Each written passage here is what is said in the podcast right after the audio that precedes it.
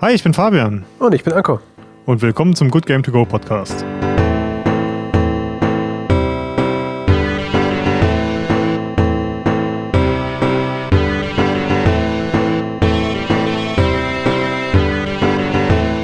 Hallo zusammen. Heute mal zu einem etwas ungewöhnlicheren Podcast, zumindest für unser Format. Für alle anderen ist es ja total gewöhnlich zum Jahresende oder bei uns, weil es ein bisschen später kommt, zum Jahresanfang, yeah. so einen Jahresrückblick zu machen.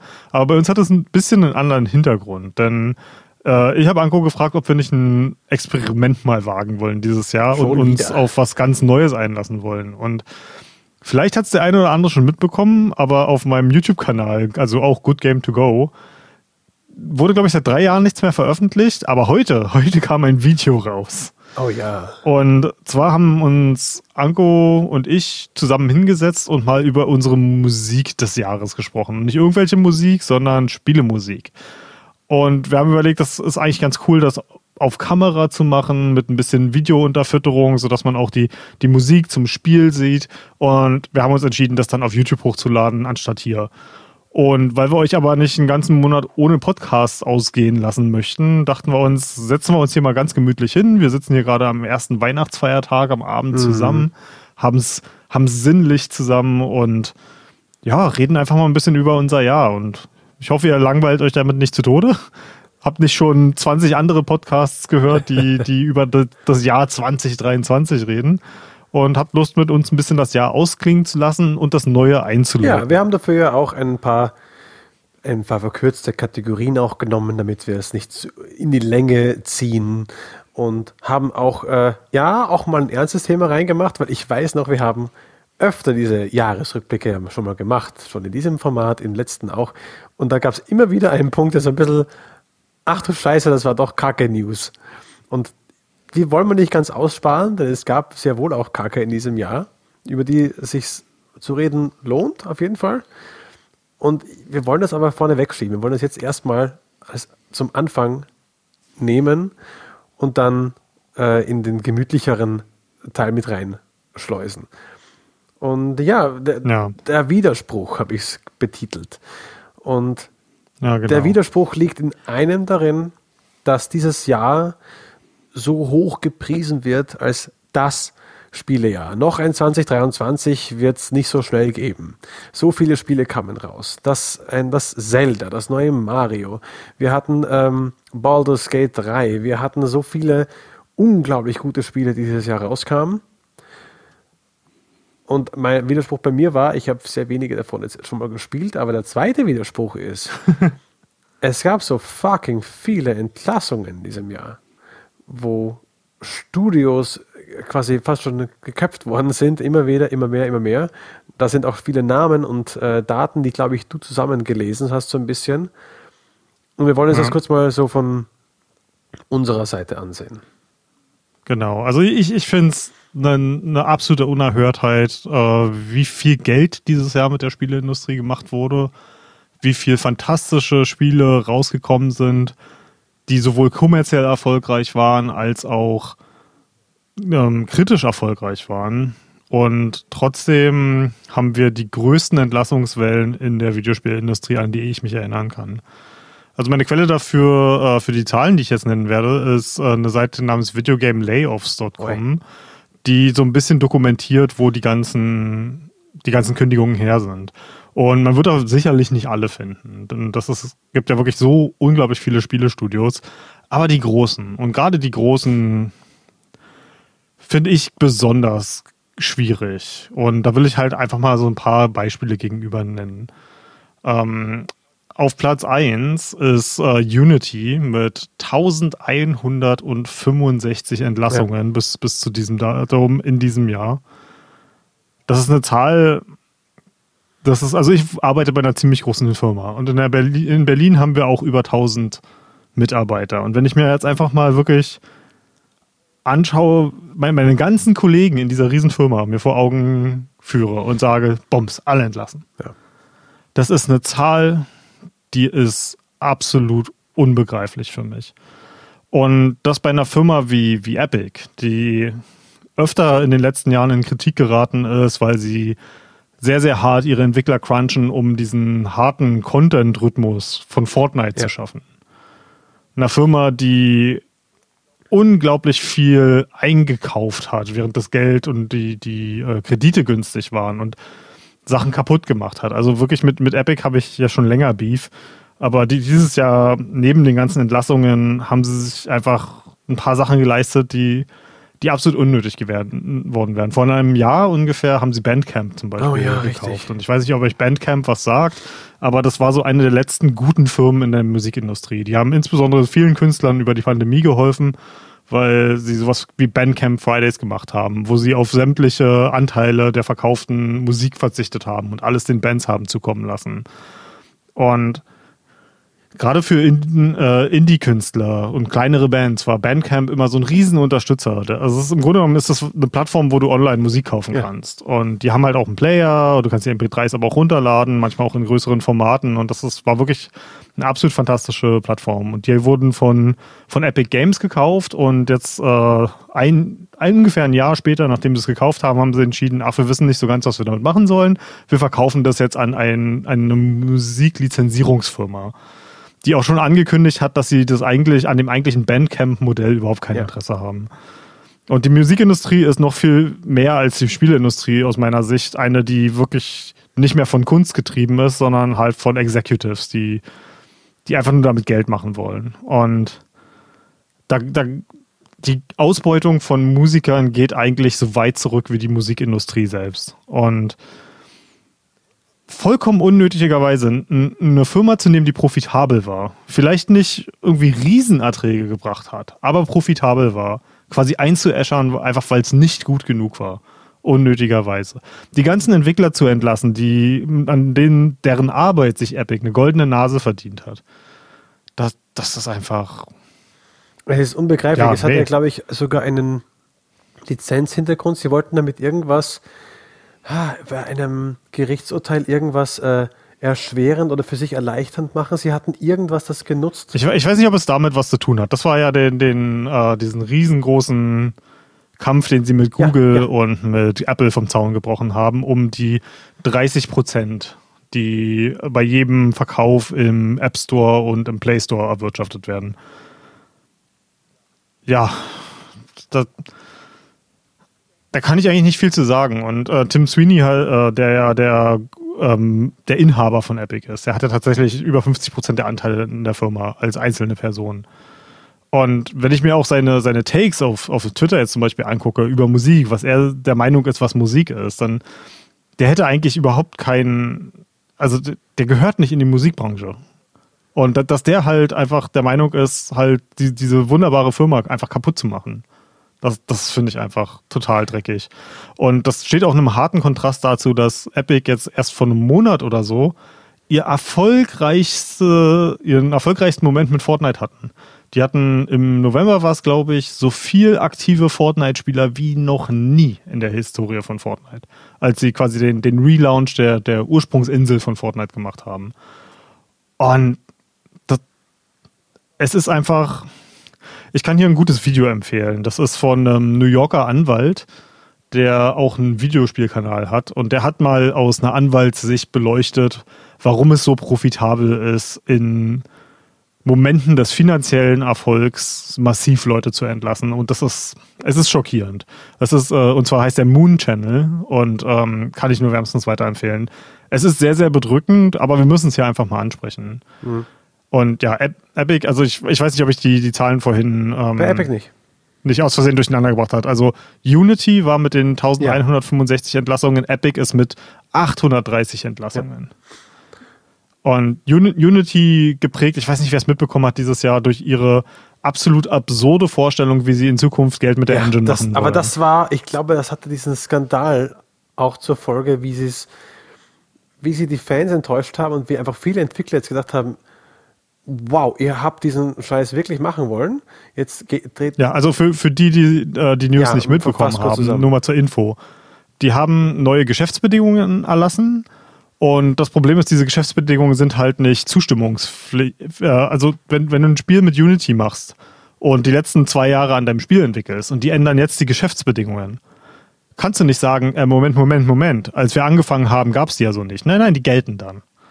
Und ihr ursprünglicher Plan war, den sie mittlerweile zurückgewunken haben, für jeden Download eines Spiels eine Gebühr vom Entwickler zu fordern. Das heißt, jemand, der keine Ahnung, nur eine kleine SSD hat und deswegen oft seine Spiele deinstalliert und wieder installiert, wird immer wieder geblecht. Auf Mobile, wo ein Haufen Free-to-Play-Spiele ist. Und ich glaube, das war zum Beispiel Spiele wie Genshin ganz, Impact laufen ja auch auf der Unity Engine. Die läuft ja auch darauf. Und ähm, die wollten da unbedingt wahrscheinlich an dieses Free-to-Play-Geld ran, weil Firmen wie MiHoYo einfach unglaubliche Umsätze machen. Aber das über Downloads zu regeln, in einem Segment, wo die meisten Spieler, die dieses Spiel downloaden, dafür niemals Geld bezahlen werden, ist einfach, ich weiß nicht, was sie sich da erwartet haben. Und der, ähm, der CEO, John Riccatello, der wurde ja auch da vor die Tür gesetzt dafür. Und wir erinnern uns, John Riccatello ist auch jemand, der bei EA damals, ja, als er da stimmt. CEO war, auch nur Scheiße gebaut hat.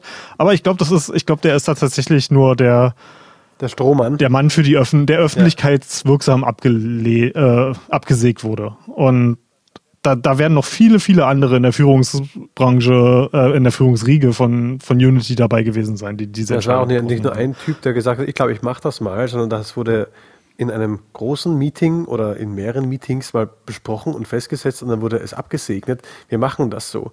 Ich bin mir sehr sicher, dass die gesehen haben, wir haben hier äh, Spieleentwickler, die unsere Engine nutzen und Spiele bauen, kleine wie große. Und vor allem ist es Genshin Impact mit ihren Milliarden an äh, Gewinn, was sie durch ein Free-to-Play-Spiel haben. Und die denken sich, warum, wie könnten wir davon Geld abzwacken?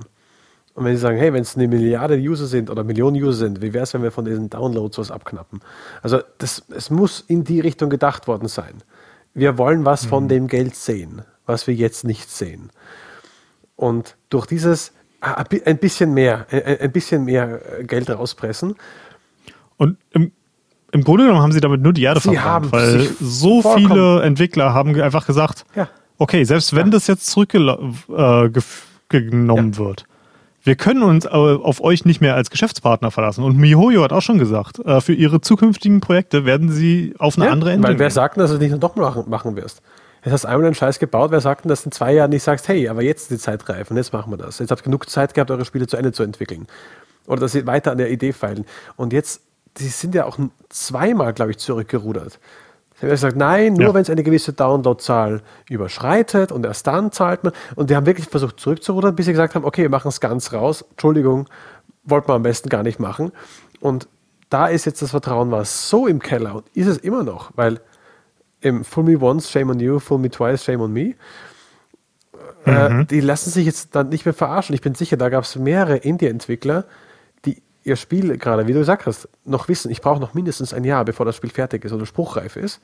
Die können nicht sagen, ich breche das ab und ich mache ein neues, sondern sie müssen da weiterbauen und die werden geschwitzt haben. Auf der Art, scheiße, wenn das kommt, dann kann ich das Spiel, kann ich, kann ich in die Tonne klopfen. Dann verdiene ich kein Geld daran. Mhm. Ich muss sogar noch draufzahlen und dann Worst Case Szenario sagen, nee, sie gehen zurück, dann ist er immer noch am Schwitzen und denkt, ich muss das Spiel fertig bringen und dann steige ich auf eine andere, äh, auf, einen anderen, auf eine andere Engine rüber. Weil ja, und das geht ja noch viel weiter, ja. ne? Selbst wenn du dann, das haben ja einige Indie-Entwickler auch gesagt, wenn ihr unser Spiel haben wollt, ich glaube, die Cult of the Lamb-Entwickler waren uh. das, die gesagt haben, hey, wenn ihr unser Spiel haben wollt, kauft es jetzt, ja. weil im Januar, wenn es in Kraft ja. tritt, dann nehmen wir es aus den Shops. Das haben sie ja gesagt, wir können es uns dann nicht mehr leisten, das quasi noch am Leben zu halten, also mit den Downloads und so macht bitte jetzt und dann machen wir es weg. Also das wollt, die wollten wirklich. Und das, das perfide, cutten. also das, das perfide daran ist ja, nur weil es nicht mehr angeboten wird, heißt ja nicht, dass es nicht gedownloadet werden kann, weil alle, die es gekauft haben, können es ja weiter downloaden. Ja. Und jetzt überleg mal so eine Sachen wie, ähm, ich weiß nicht, im, im, PlayStation, hat der PlayStation Store, Store Reviews? Ähm, ja, nicht welche, die geschrieben sind, aber mit Sternchenbewertungen. Ja. Also was bei Steam relativ weit verbreitet ist und ja auch auf Metacritic, mhm. ist das sogenannte Review-Bombing. Ja wenn äh, ein Spielentwickler was macht, was einer signifikanten, einem signifikanten Teil der Gamer nicht gefällt, dann passiert es öfter, dass einfach massiv viele schlechte Reviews geschrieben werden. Und manchmal zu Recht, oft auch zu Unrecht wird das als Mittel benutzt, aber viele Gamer sehen halt, okay, ähm, Vote with your Wallet funktioniert nicht. Irgendwas, irgendwie müssen wir unserem Ärger Luft verschaffen und Das, die Reviews sind das Einzige, womit wir denen noch wehtun können und unserem Ärger da Verhör verschaffen können. Ich will jetzt gar nicht darüber reden, äh, ob das legitim ist oder nicht, aber stell dir vor, statt Review-Bombing wird jetzt Download-Bombing angefangen. Ne? dass wir wollen den Schaden. Also hier schreibe ich mal ein kleines Skript und ich lade jetzt mal über Nacht 100 Mal ein Spiel Ja. runter. Weil dann müsst ihr jedes Mal drauf Und das ist- ja, ja, das, Ja. das könnte also diese Bahn wirklich überhaupt nicht durchgedacht. Ja, ne? Und ja, also Unity auch absolut eine, eine Vollkatastrophe Aber das meine ich ja. Das könnte ja damit einhergeführt haben, dass es gemerkt worden ist, wie, wie die, das Vertrauen runtergeht. Und auch die sind ja auch am, an, am, an der Börse, oder nicht? Auch die haben wir, genau. Ja, ja. Und wenn Vertrauen in eine Aktiengesellschaft sinkt in ein Unternehmen, dann springen die, äh, die Leute ab. Und ich rate mal, dass das da dazu geführt hat, also mit einer der Sachen war, warum die so viele Leute auch mit entlasten, muss, äh, entlassen mussten. Weil sie gesagt haben, da kommen jetzt äh, Einbüßungen, äh, Einbußen auf uns zu, äh, die wir anders auffangen müssen. Und am einfachsten geht es durch Leute entlassen. Ja. Also ich habe jetzt mal äh, den Unity-Stock mir angeguckt. Mhm. Der ist äh, vom August von äh, 43,20 Euro Mhm. gefallen vom im November auf äh, 23,20 Euro. Wow. Also mal eben fast um die Hälfte die Hälfte entwertet. weg. Ja, das ist ein Scheiß. Das, das Traurige ist, dass der auch schon wieder zurückgebounced ist, ne, auf 37 Euro. Also irgendwie jede, egal wie groß die Kontroverse ist, irgendwie die, die Geldsäcke erholen sich davon immer wieder. Hm. Aber man, man sieht halt schon den Einschlag da, ne? Ja. Und Ja, das Schlimme ist halt, wenn ich mir diese ganzen Entlassungen angucke, es trifft ja nie die, die diese bescheuerten Entscheidungen treffen. Mhm. Es interessiert die, die hart arbeitenden Leute auf, auf dem Ground Floor, die das erwischt, ne? die, die Ja. für diese Entscheidungen nichts können. Und ich wette mit dir, wenn du mit irgendeinem Engine-Entwickler redest und dem sagst, hey, guck mal, das ist unser neues Geschäftsmodell, wird er sich an den Kopf fassen und sagen, seid ihr vollkommen bekloppt. Ja, ein, eine Firma, die ich eigentlich noch herausholen will, bevor wir vielleicht zu, zu etwas schöneren Themen kommen, ist die Embracer Group. Vielen wird Oh. das noch bekannt sein unter THQ Nordic. Oder äh, unter Nordic Games, ganz, ganz davor noch. Die haben in den letzten fünf Jahren wie die begasten Studios eingekauft. Die waren, letztes Jahr war das das größte Konglomerat an Videospielfirmen. Ja, Und man hat sich immer so ein bisschen gefragt, was machen die damit eigentlich? Weil die haben so einen Haufen Lizenzen gekauft, so zum Beispiel vom originalen THQ, als die pleite gegangen sind. Die haben unglaublich viele Studios eingekauft, wie Crystal Dynamics zum Beispiel. Das waren auch die, Crystal Dynamics waren die Tomb Raider-Macher, oder? äh, ja. Ja, genau. Die zum Beispiel. Und man hatte nie so richtig das Gefühl, die haben eine Vision, sondern es ist einfach so, so, wir haben jetzt einen Haufen Geld zu verschwenden und wir kaufen, kaufen, kaufen, kaufen. Und ich will jetzt nicht sagen, die haben damit nichts angefangen, denn es sind durchaus ein paar, paar schöne Perlen dabei rausgekommen. Aber halt nie was richtig Großes. Ne? Also ich weiß jetzt nicht ähm, aus dem Kopf, ob ähm, sowas wie, ah, wie hieß es denn nochmal, der Dark Souls Science Fiction äh, Klon, der aus äh, Deutschland kam, den ich auch ganz geil Ähm, fand. The Search. Oh, wow, wo es wo es zwei Ähm, Teile schon gab davon. Äh, The genau, Search. das, das wäre jetzt zum Beispiel was, ähm, was mir einfallen würde. Ich weiß, die werden von Koch Media gepublished. Ich weiß nicht, ob Deck 13, die das entwickelt haben, auch zu THQ gehören. Aber auf jeden Fall äh, Koch Media, Ja. der, der Publisher, gehört zu THQ Nordic und so eine Sachen. Also da sind ein Haufen so Mit-Tier-Sachen drin. Oder ähm, Solstice fand ich ganz geil. Das war so Devil May Cry-like in einer Dark Fantasy. Es war, sah, sah ziemlich cool aus. Oder ah, was gab's denn noch? Ähm, Plague Tale ist, glaube ich, Ja, auch von den, denen den zweiten. Teil, Innocence. Ja. Ja, also, also viele von, von diesen französischen Sachen, die früher zu ähm, Fo- Focus gehört haben. Und da, also es ist jetzt nicht so, dass die nur Mist machen, ne? Aber alles in allem war das doch eher B-Ware, was die produziert haben. Ne? Und du hast dich immer gefragt, ja, wie wollen die eigentlich dieses ganze Geld irgendwann jemals mal reinholen? ja. Die sind nicht wie ein Microsoft, die endlos tiefe Geldkoffer haben. Ne? Und ja, jetzt scheint halt, jetzt ist halt das Geld ein bisschen knapper, weil die Wirtschaft ein bisschen zurückgegangen ist. Und jetzt werden einfach massenhaft Leute Mhm. entlassen. Also Embracer Group ist jetzt hier Stand dato bei auch über 950 Weißt Leuten. du, Ne? eben, das war ja die, so eine Masse. Weißt du, wann sie angefangen haben mit den starken Einkäufen? Ich weiß es nicht aus Ich dem glaub, Kopf. war das vor Äh, das habe ich jetzt ehrlich gesagt auch nicht drei Jahren? recherchiert, aber es, es fühlt sich an, also es war auf jeden Fall extrem während der Covid-Pandemie. Das darauf wollte ich hinaus. Es und, der, aber auch schon davor. Einer der, der, der großen, ähm, wie sagen, Einflussfaktoren war jetzt diese äh, Corona-Zeit, angefangen mit 2020, wo Leute nicht mehr rausgehen durften, konnten, lange krank waren. Und das Medium, was am meisten davon profitiert hat, war die Videospielbranche.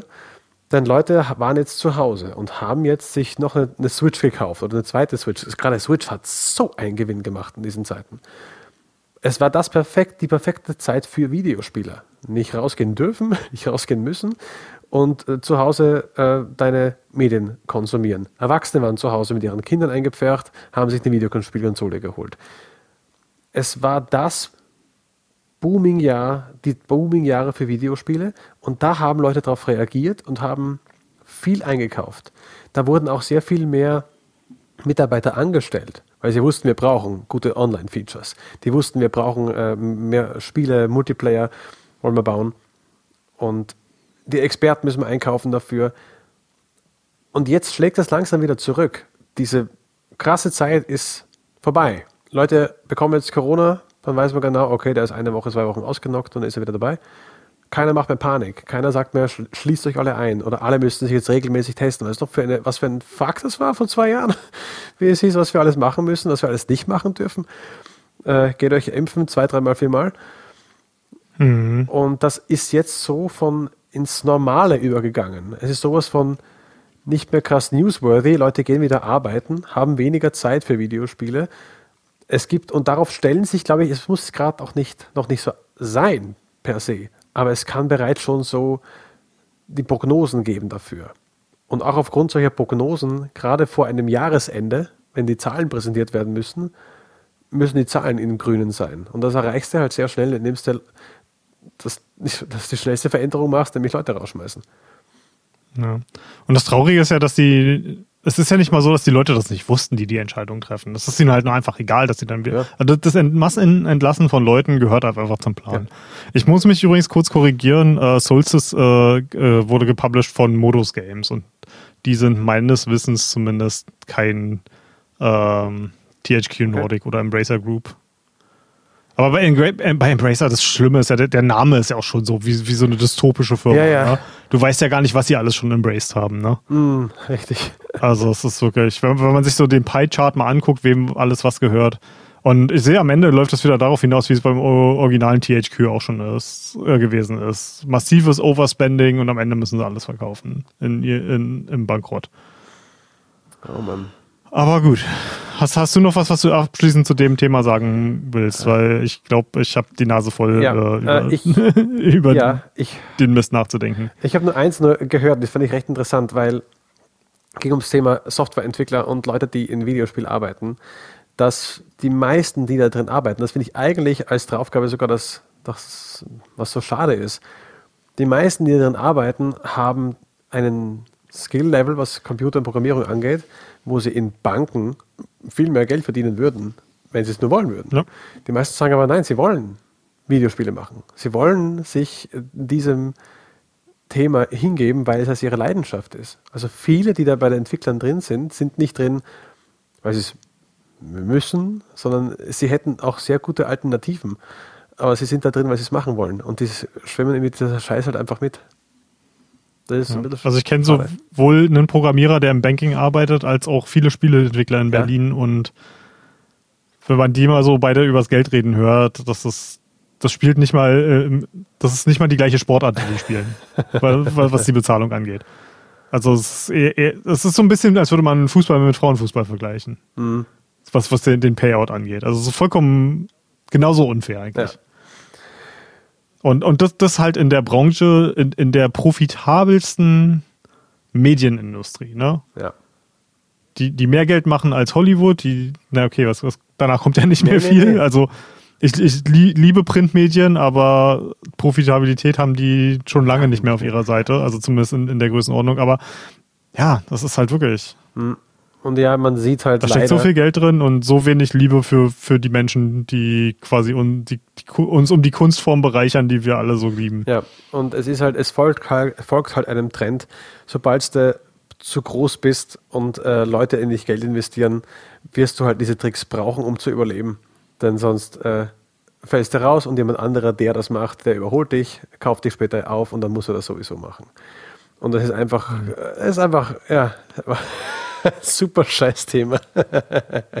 Aber das ist leider gerade die Welt, in der wir leben. Okay, wollen wir mal über was Schöneres Videospiele, yay, fun. Ja, äh, wir wollen nämlich die respektieren, deren, deren Spiele wir genossen ja. haben, indem wir über die Spiele reden, weil Richtig. Nur weil die Leute jetzt entlassen sind, heißt ja nicht, dass sie uns trotzdem nicht einfach fantastische Kunstwerke genau. geschenkt haben. Äh, ich habe dafür äh, noch drei weitere Bereiche, ähm, eigentlich vier Bereiche äh, noch gemacht und der erste, der leichteste wäre die, die Top 5 Spiele. Wollen wir vorher vielleicht unsere Lieblingsepisode des Jahres angehen oder willst du gleich in die Top 5 Spiele gehen? Ja, ich, äh, du, du hast es aufgeschrieben mit der Lieblingsepisode. Ähm, ich, ich kann dazu nichts sagen. Also, und meine Lieblingsepisode, da muss ich eigentlich einen Cop-Out machen, ist das Video, was wir gerade erst gemacht haben. Ja. Mit der Musik. Nee, das ist vollkommen in Ordnung. Das ist richtig. Weil das ist keine richtige Podcast-Episode, aber im Grunde genommen ist es ja wie ein Podcast, das wir aufgenommen haben. Und ich liebe einfach Musik so sehr. Musik ist Nachspielen und wahrscheinlich mein Lieblingsmedium. Mhm. Manchmal kommt drauf an, an welchem Tag du mich fragst, ist Musik sogar über, überspielen. Mhm.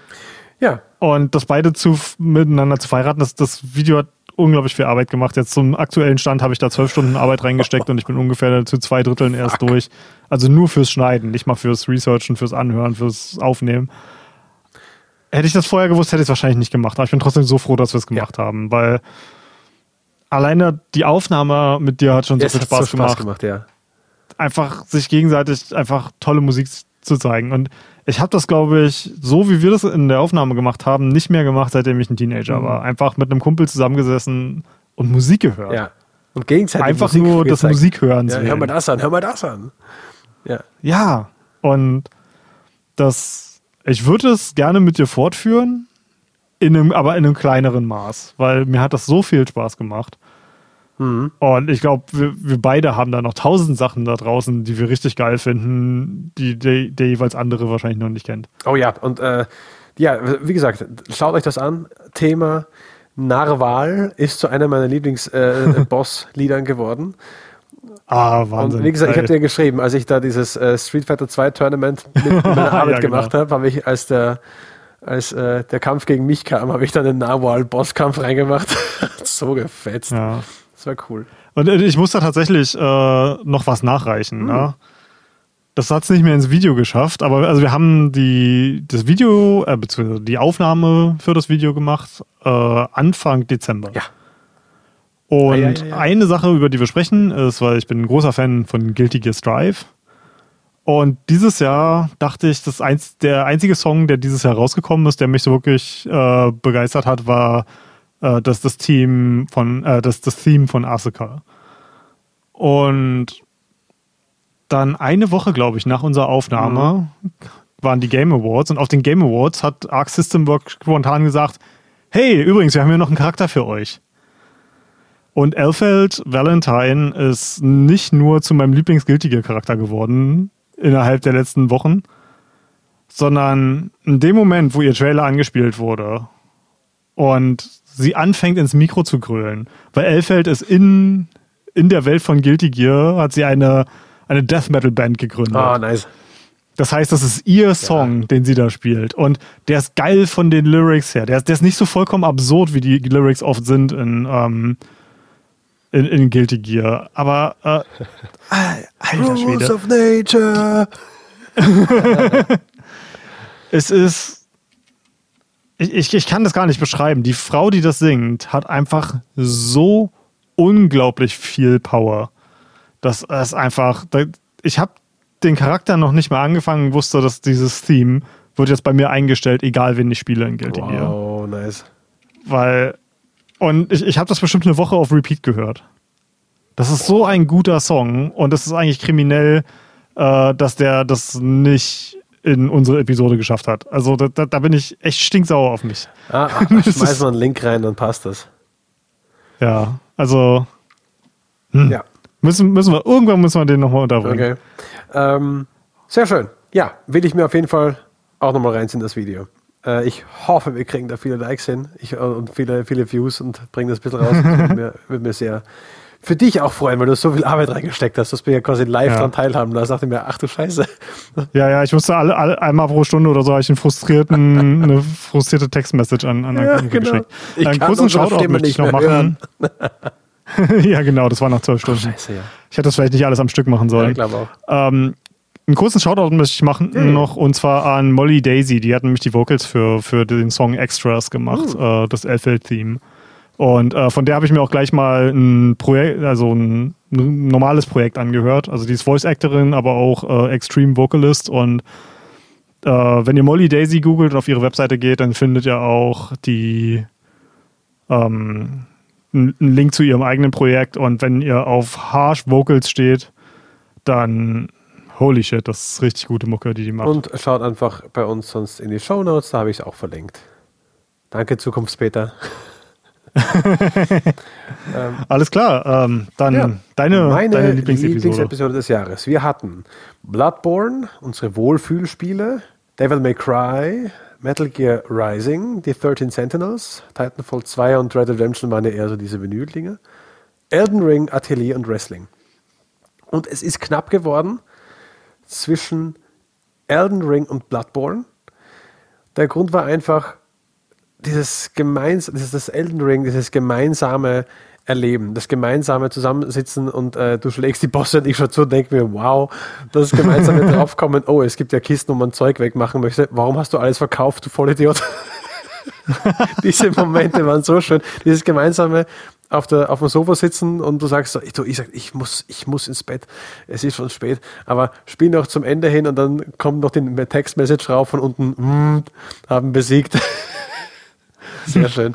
Anko musst du nur weggucken, dann ging ja, genau. alles. Also es war ich kann nicht, wenn du guckst. Eine wunderschöne äh, Erfahrung und dabei dann den, ähm, den Podcast aufzunehmen, hat, äh, ich glaube dann doch, dass Elden Ring Bloodborne geschlagen hat, aber nur knapp, weil Bloodborne war auch so ein, mhm. ein auf den ich mich sehr gefreut habe, den aufzunehmen. Und bei mir wurde es Elden Ja, damit hast du mich ja ein bisschen fies überrascht. Aber dann wollen wir uns weniger selber beweihräuchern, äh, was für tolle Podcasts wir nee. aufgemacht genommen haben, sondern die, die Spiele beweihräuchern, ja. die wir dieses Jahr genossen haben. Hast du eine haben. Top 5 gemacht? Darf ich anfangen? Hm? Entschuldige? Darf ich, darf ja, ich anfangen? Mach du mal Top 5. Ja, und zwar etwas, das für dich kein Spiel dieses Jahres ist, aber für mich ein Spiel Aha. dieses Jahres war, ist nämlich Returnal. Das ist ah, nämlich ja, ja. Äh, am 15. Februar auf dem PC erschienen, mhm. das ja ursprünglich ein PlayStation-exklusives äh, Spiel war. Relativ kurz nach dem Launch der PS5 rausgekommen ist, wenn ja, ich mich richtig. richtig erinnere. Und ich habe leider vorher schon viel zu viel über dieses Spiel gehört, weil ich glaube, das äh, blind zu erleben ah, wäre Storytechnisch, meinst du?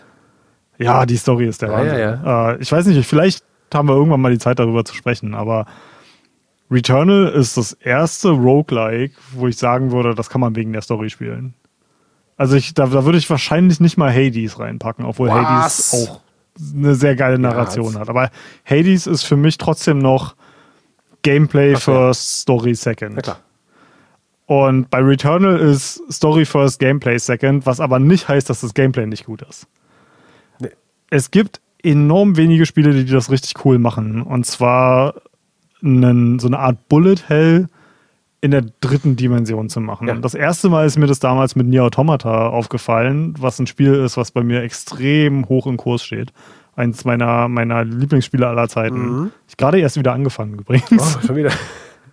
ähm, und Returnal ist quasi ein Third-Person-Shooter, Roguelike, das diesen, dieses Bullet Hell mit einfängt. Und als ich das erste Mal gesehen habe, was ich dachte, dass der, der letzte Boss war und diese enormen Mengen an Geschossen, die da auf dich zukommen und geile Musik dazu. Und das, das Spiel hat auch eine Bildgewalt. Das verbindet Science Fiction mit, äh, mit Eldritch Horror und das ist einfach. Sehr geil.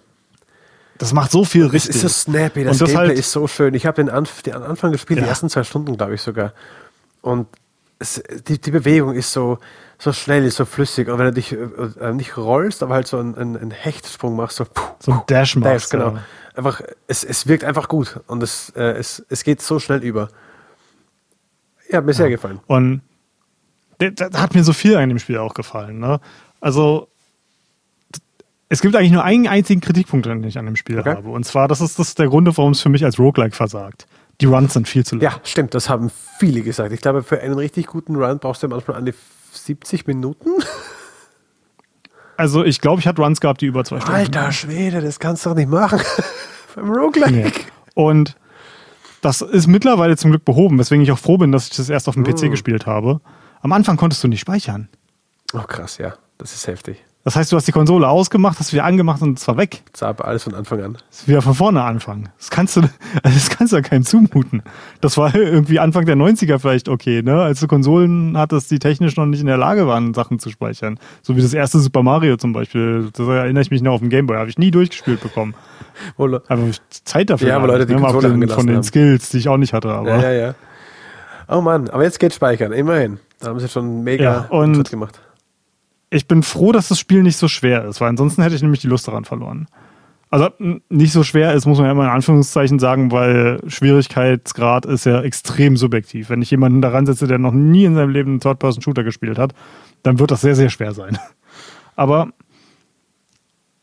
das, Problem ist, ist ähm, mir fällt immer äh, kein, kein, kein guter deutscher Satz dafür ein, aber der, der Unterschied zwischen Difficulty und Punishment. Was kann äh, Äh, es kann doch sein, dass Strafe. äh, sehr punishing ist, also dich für Fehler enorm hart bestraft. Bestrafend klingt so komisch, wenn man das so Ja, übersetzt. stimmt. aber ja, es ist nicht schwer, aber es ist sehr bestrafend. Weil die Strafe für, für den Tod in dem Spiel ist, dass du vielleicht zwei Stunden Zeit verloren hast. Und das ist total brutal. Ja. Aber ja, mal abgesehen davon, ich will jetzt nicht so lange darauf rumreiten, weil der Rest des Spiels ist genial. Mhm. Aber die, diese düstere Stimmung zusammen mit diesem 3D Bullet Hell Gameplay.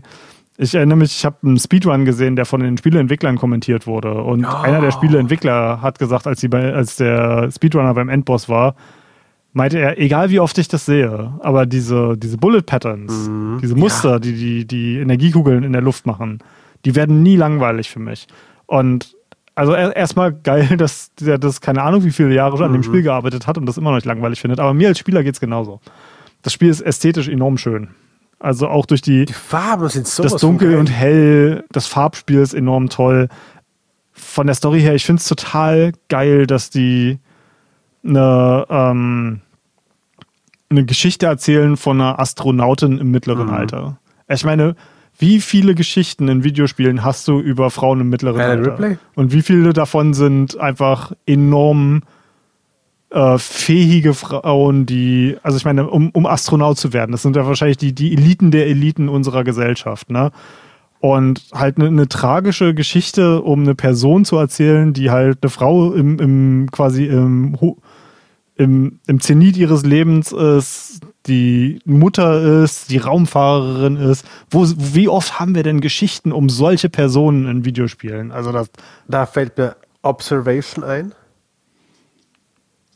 ja, Weil- ich erinnere mich nicht mehr super an, an den Hauptcharakter. Das war, ich weiß, dass das eine Frau Ja, sie war, war aber nicht, viel mehr mittleren Alter war es schon, also doch, also eine 18-Jährige war sie nicht. Klar. Ich glaube, mit 18 Nee, wird man nee. auch noch nicht Astronaut. Aber äh, die und die zweite, die mir immer einfällt, ist äh, ähm, Alan Ripley, also die Dame von, von Alien. ja, aber das ist ja eigentlich auch eher. Ach so, das war die, die Tochter von. Nee, ich hatte mal beim Spiel ist es die Tochter, aber ich meinte wirklich die aus Alien. Aus, der, aus dem Film. Ah, okay. Ja, aber siehst du, das ist ja nicht ein Spieleprotagonist. Ja, ne? Also in Filmen haben wir sowas viel, viel mehr. Aber in, in Spielen, weil bei Filmen halt viel, viel mehr äh, allen, allen möglichen Interessengruppen zugeschnitten werden. Es gibt so viele unterschiedliche Genres im Film für so viele unterschiedliche Zielgruppen. Aber ich habe das Gefühl, halt immer noch sind wir in Videospielen da, wo die meisten Spiele, insbesondere die, die viel Geld kosten, doch eher an ein jugendliches männliches Publikum gerichtet werden. Ja. ja, meinst du immer noch, gerade wenn du so Spiele hast, wo du deinen Charakter selber entwerfen kannst oder wo eine Lara Croft auch ein Name ist? Also es gibt schon nicht. Ja gut, ich finde Lara Croft ist auch ein, durchaus ein Protagonist für Männer. Ja, stimmt. Auch wenn sie selber kein Wo Mann sie ist. die Dezimalzahl fa- falsch gestellt haben und die Brüste waren zu groß und die Entwickler haben gesagt, ach, lass Ja, mal. ja, von wegen. Ja, na, da hast du schon recht. Das ist, es, es gibt Momente, wo man denkt, ja, diesen durchschnittlichen Frauentypus gibt es Äh, Gibt es seltener. Und sie wahr. ist ja alles andere als durchschnittlich. Sie ist ja hyper, hyper kompetent. Vom Aussehen, vom Aussehen meine ich jetzt ja. Weil man will ja schon immer ja, die vom, vom Aussehen her, wenn, wenn, wenn sie ohne ihren Raumanzug dir gegenüber in der Bahn sitzen würde, würdest du nicht mit der Wimper zucken.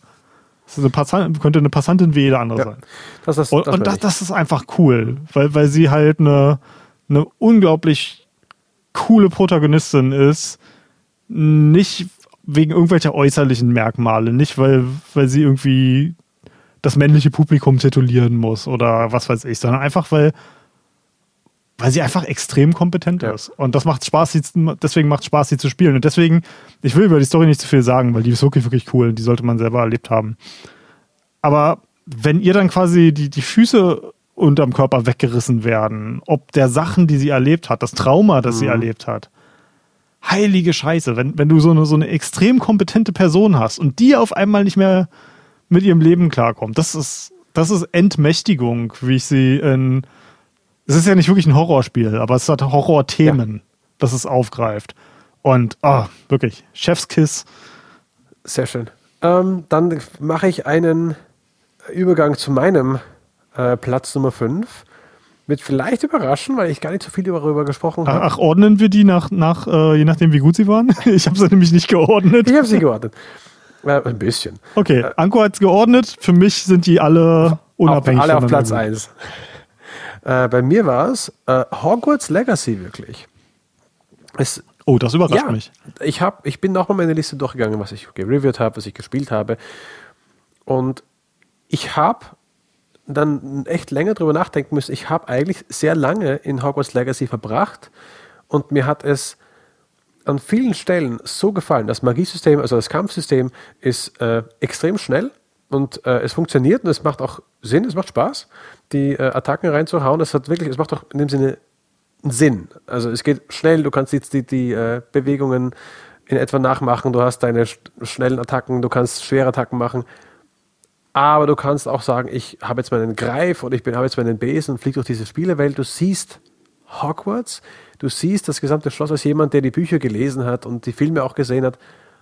Der geht dann hin und äh, erkennt Orte und denkt sich, ah, ich will einmal nach Hogsmeade gehen, ich will einmal gucken, wie das aussieht. Oder du kommst äh, an diesen Bildern vorbei, wo sich jedes Bild immer bewegt. Und ich habe wirklich einen Moment gehabt, ich glaube, ich habe es dir erzählt, wo ich an einem ähm, Riesenbild vorbeigehen wollte, ein Mann mit einer Laute in der Hand. Und dann spielt mhm. er ähm, ein Stück, nur, nur, nur, nur diese Laute. Und die restliche Hintergrundmusik verblasst etwas, tritt in den Hintergrund. Und ich stehe da wie ein Dofer drei Minuten vor diesem Bild und ich bewege mich keinen Zentimeter, weil ich diese Musik zuhöre, die so schön war. Und dachte mir so, oh Mann, oh, das hat echt Momente, die echt geil sind. Oder halt, wo du die zwei Ritterrüstungen im Gang siehst und du gehst vorbei und der eine macht und der zweite sagt so, hey, wir müssen ernst bleiben und stößt dir mit der Schulter an. Und wenn du irgendwann mal, drei oder viermal später wieder vorbeikommst, hörst du wieder und der zweite Rüstung steht auf, haut ihm mit seiner Keule von hinten, dass diese Rüstung umfällt und zerkracht, tritt auf ihm rum vor lauter Ärger und dann geht er zurück zu seinem Posten und der andere da.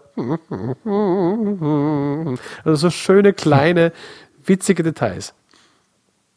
Das alles in allem hat es dann nicht so abgeliefert. Die Story war es meh. Was viele, wie soll ich sagen, Geschichten, die innen drin vermittelt worden sein wollten, waren mir so meh. Auch diese Sicherheit. Du kannst alles machen. Du kannst nichts falsch machen.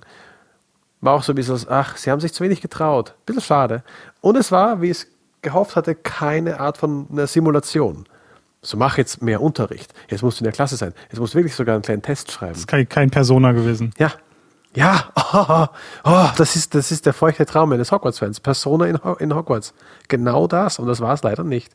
Aber es hat für mich gereicht, um zu sagen so, oh Mann, ja, ich wäre gern dort. Und deswegen hat es für mich den Platz 5 verdient. Ja. Also für, für mich ist ja tatsächlich alles, was mit J.K. Rowling zu tun hat, absolutes Gift. Mm. Ähm, deswegen hatte ich ja damals, als es rauskam, auch gesagt, dass ich das nicht im Podcast behandeln will, das Spiel, weil das. Ich bin da sehr zwiegespalten, weil an dem Spiel bestimmt Leute mit guten Intentionen angearbeitet haben.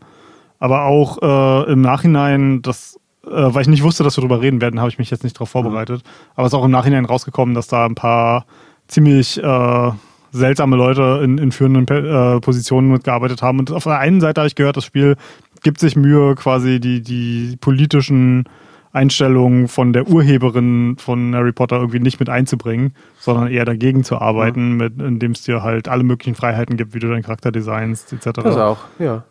Mhm. Aber für, für mich ist halt alles, woran diese Frau verdient, die, die nimmt halt ihr Geld und steckt es in, in menschenfeindliche Organisationen rein. Und deswegen, es fällt mir natürlich leicht, weil ich nie ein großer Harry Potter-Fan war. Aber auch wenn ich mich mit meiner Partnerin unterhalte, die damit groß geworden ist und das über alles geliebt hat, äh, sie meint auch, sie, sie kann einfach nichts mehr guten Gewissens kaufen, woran diese Frau mit Geld verdient, weil gerade in den UK ist es halt extrem rückschrittig, gerade wie es darum, wenn es darum geht, halt, welche medizinische Versorgung zum Beispiel Transmenschen bekommen. Mhm. Und J.K. Rowling hat das halt einfach zu ihrer Mission gemacht, das einfach für, für diese Menschen das Leben zur Hölle zu machen. Und das kann ich leider nicht mehr von dem Werk selber loslösen. Und deswegen ist es für mich halt, ist da halt so ein rotes Tuch drüber. Ich will mich mit dem Spiel nicht auseinandersetzen. Ich habe es komplett ausgeblockt. Ich will mich mit dieser Frau nicht auseinandersetzen. Das ist, es ist sehr, sehr traurig, weil dieses Werk einfach sehr vielen Leuten, ich habe es ja gemerkt, weil ich in dem, der Generation groß geworden bin, in der die, die Bücher rausgekommen sind und die extrem vielen Menschen extrem viel bedeuten. Und ja, das ist so, als, als wenn George Lucas jetzt anfangen würde. Okay, Disney hat für mich Star Wars kaputt gemacht, deswegen ist es nicht mehr der beste Vergleich, aber es ist, es ist so ein bisschen, ja, als würde jemand, der, der mir extrem viel bedeutet. Ein Gegenbeispiel kann ich zum Beispiel sagen, ähm, ich bin mit Marilyn Manson Musik groß geworden. Oh ja. Und das war ein Künstler, der mir als Teenager sehr, sehr viel bedeutet hat und äh, wo ich als, als Außenseiter einfach sehr viel Zuflucht drin gefunden habe, weil er halt viel, viel von meiner Wut in seinen Songs aufgegriffen hat. Und als ich dann mehr und mehr verstanden habe, was das für ein Typ ist, habe ich auch aufgehört, den zu hören. Weil so sehr mir auch die, die Musik bedeutet, es ist einfach. Ja, man, manche haben. Es ist ein schwieriges Thema, ne? Du ja, manche haben Schwierigkeiten, äh, Werk und äh, den Urheber des Werks quasi das für sich aufzutrennen. Ich kann das manchmal. Ich, es ist, muss jeder mhm. so für sich empfinden, wie er das möchte, ob er sagt, es findet er nicht gut oder gut. Ähm, aber es gibt diese Sachen, wie man, dass man sagt, ja, kann man auch Michael Jackson Musik hören. Das wird ein komplett anderes Thema mhm. jetzt. siehst du, da, da, da ist für mich ein, ein, großer Unterschied, weil Michael Jackson kann niemandem mehr Schaden zufügen. So geht es mir ja zum Beispiel auch mit Lovecraft. Lovecraft war ja ein oh, unglaublicher ja. Rassist. Hab ich gehört. Also wirklich, äh, könnt ihr mal den, den Namen seiner Katze googeln, wenn, wenn, wenn euch das interessiert. Ähm, die Katze war eine schwarze Katze. Vielleicht könnt ihr euch dann schon denken. Ich habe es genauso gedacht, geht. ja. Ja, ähm, und das ist einfach, für, für mich ist halt, der, der kann niemandem mehr Schaden zufügen. Ich kann das Werk genießen, ohne das Gefühl zu haben, dass da irgendjemand noch mit wehgetan wird. Ne? Und es, es gibt ja auch, also ich, ich will da halt auch gar kein, kein Urteil über andere, also ich mach dir jetzt keinen Vorwurf, dass du sagst, oh, ich fand das Spiel geil. Mhm. Ich gehe jetzt nicht hin, oh, Anko, du, du furchtbarer Mensch, äh, du unterstützt, äh, keine Ahnung, dass es Transmenschen in den UK scheiße geht oder was weiß ich. Ne? Also, das ist halt, und se selbst halt, das muss man auch immer bedenken, auch äh, Aktivisten aus, aus dem, dem queeren Bereich selber sind sich da ja nicht einig. Na?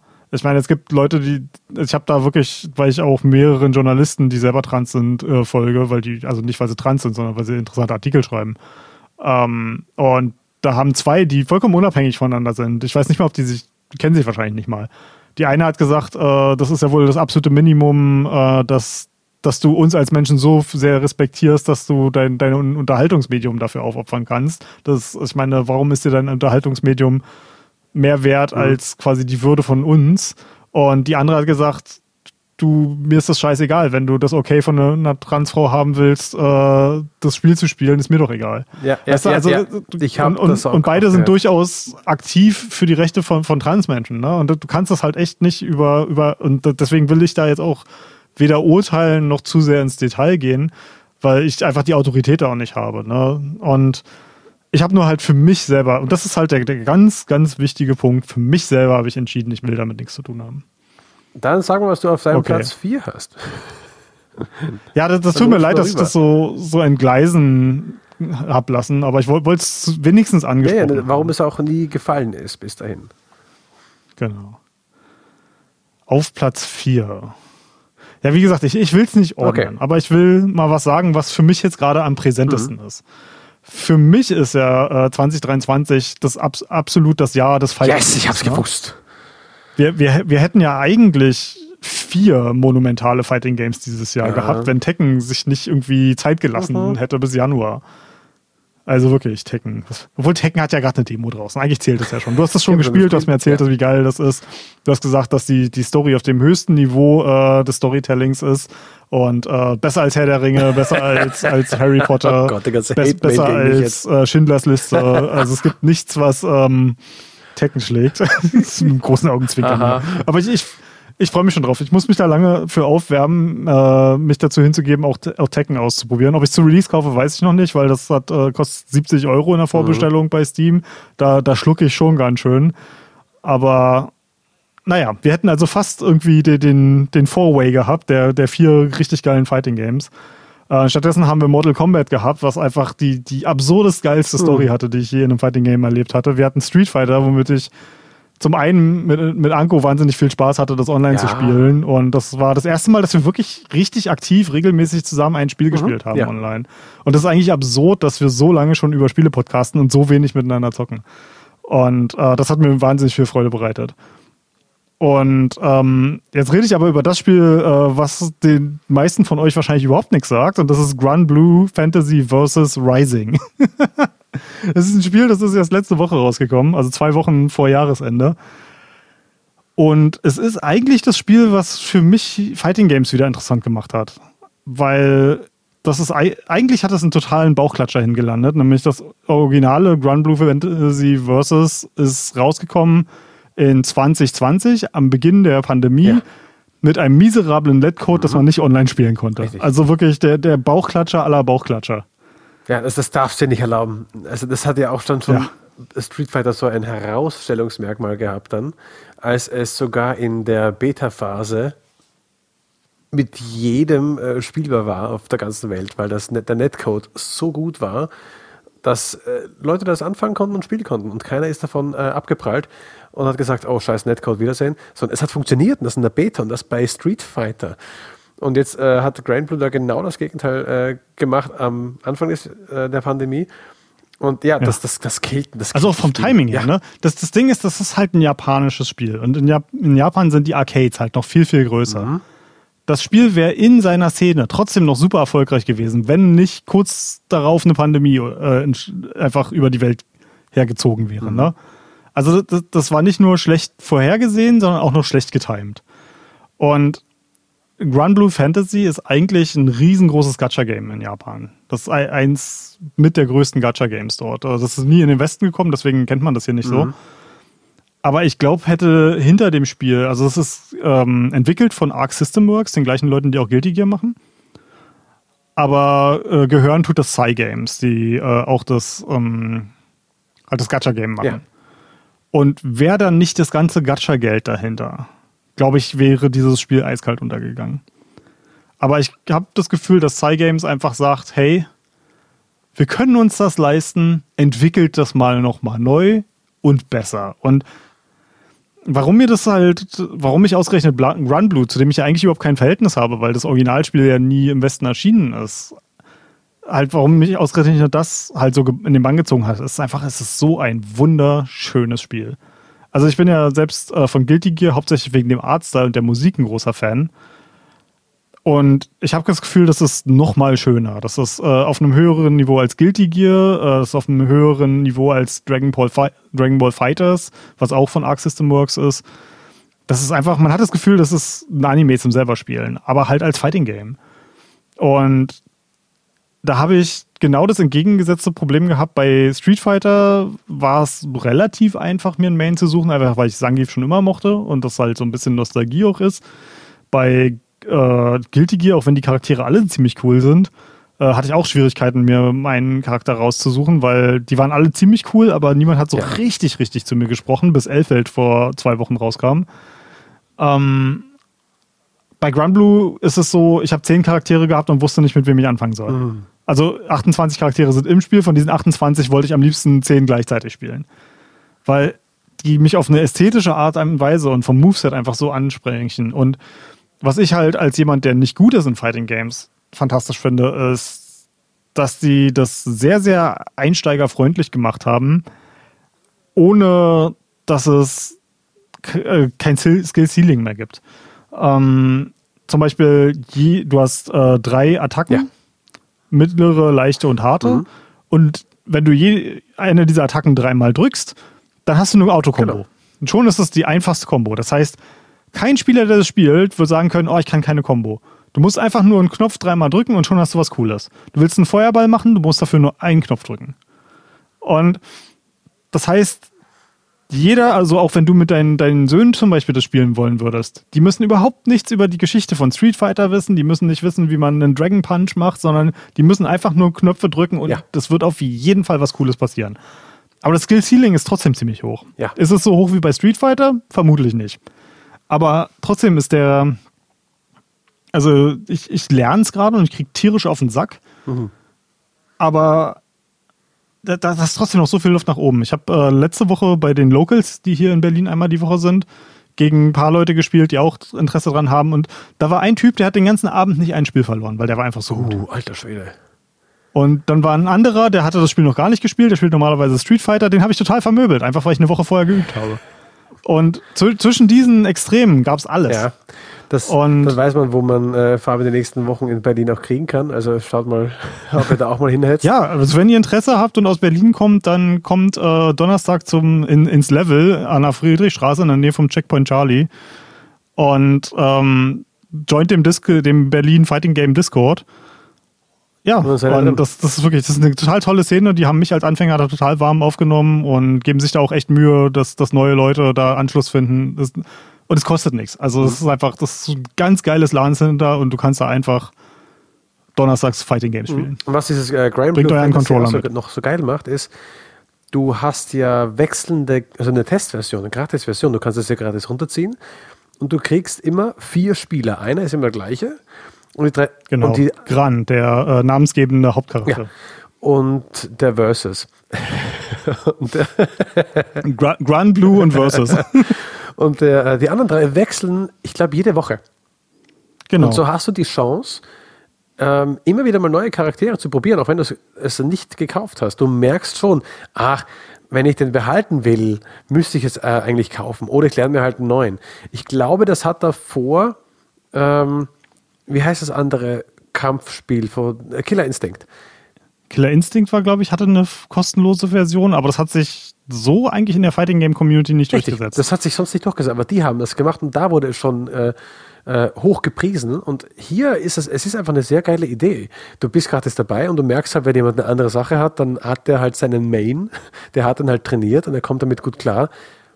Und wenn du verdammt nochmal gut bist und mehr Zeit hast, Interesse hast, kommst du da trotzdem voran, weil du nimmst einfach einen Charakter, der gerade frei ist und haust rein. Oder nimmst dir den, den ja. netten Herrn Fantasy. ja, ich habe es gemerkt, ich main momentan, äh, ich habe mit Zoe angefangen, bin jetzt bei Anila gelandet und bei Anila bleibe ich auch, weil Leute mit kuscheligen Schafen vermöbeln ist einfach das Beste, was es gibt. Das ist so deprimierend. Das ist von der Schafherde überrannt. Aber es ist so fluffig. Tut doch gar nicht weh. und ja, die, die, die und ihre Schafe habe ich einfach ins Herz geschlossen. Und äh, diese Woche ist Anila auch gerade bei den, den Free-Charakteren dabei. Das heißt, ich kämpfe gerade gegen ganz viele Anilas. Mhm. Und du merkst halt schon ein bisschen den Unterschied zwischen mir, der halt auch außerhalb dieser Wochen das, das üben kann. Ne? Aber ich, ich finde es halt geil, weil in den Steam-Foren habe ich auch viele Leute gelesen, hey, danke, dass ich das kostenlos spielen könnte. Ist nichts für mich, ich werde es nicht kaufen. Mhm. Und ich denke mir so, ja, besser als ein schlechter ja. Review, ne? Genau. Also finde find ich super persönlich. So ähm, so, jetzt suche ich die Kurve zu kriegen. Von einem Grand Blue Fantasy Versus. Ich rate mal, wir können zu meinem Platz 4 rübergehen. Ja, können wir machen. Okay. Äh, zu einem Rising. Ne? Ich, ich, krieg, ich, krieg's, ich krieg's nicht hin. zu Dead Space. Fantasy dieses, versus dieses, Rising. Ja, dieses Jahr kam, kam ja das schöne Dead Space äh, Remake raus, das ich äh, ganz hoch gefeiert habe. Sie haben es echt geschafft, einem, diesem Spiel ein neues Leben einzuhauchen. Und ich bin ja äh, Dead Space Veteran, würde ich jetzt mal ganz fies sagen. Also ich kenne ich kenn die Wege, ich habe es so oft gespielt, ich habe verschiedene Anläufe gemacht, ich habe den schwierigsten Schwierigkeitsgrad da gehabt.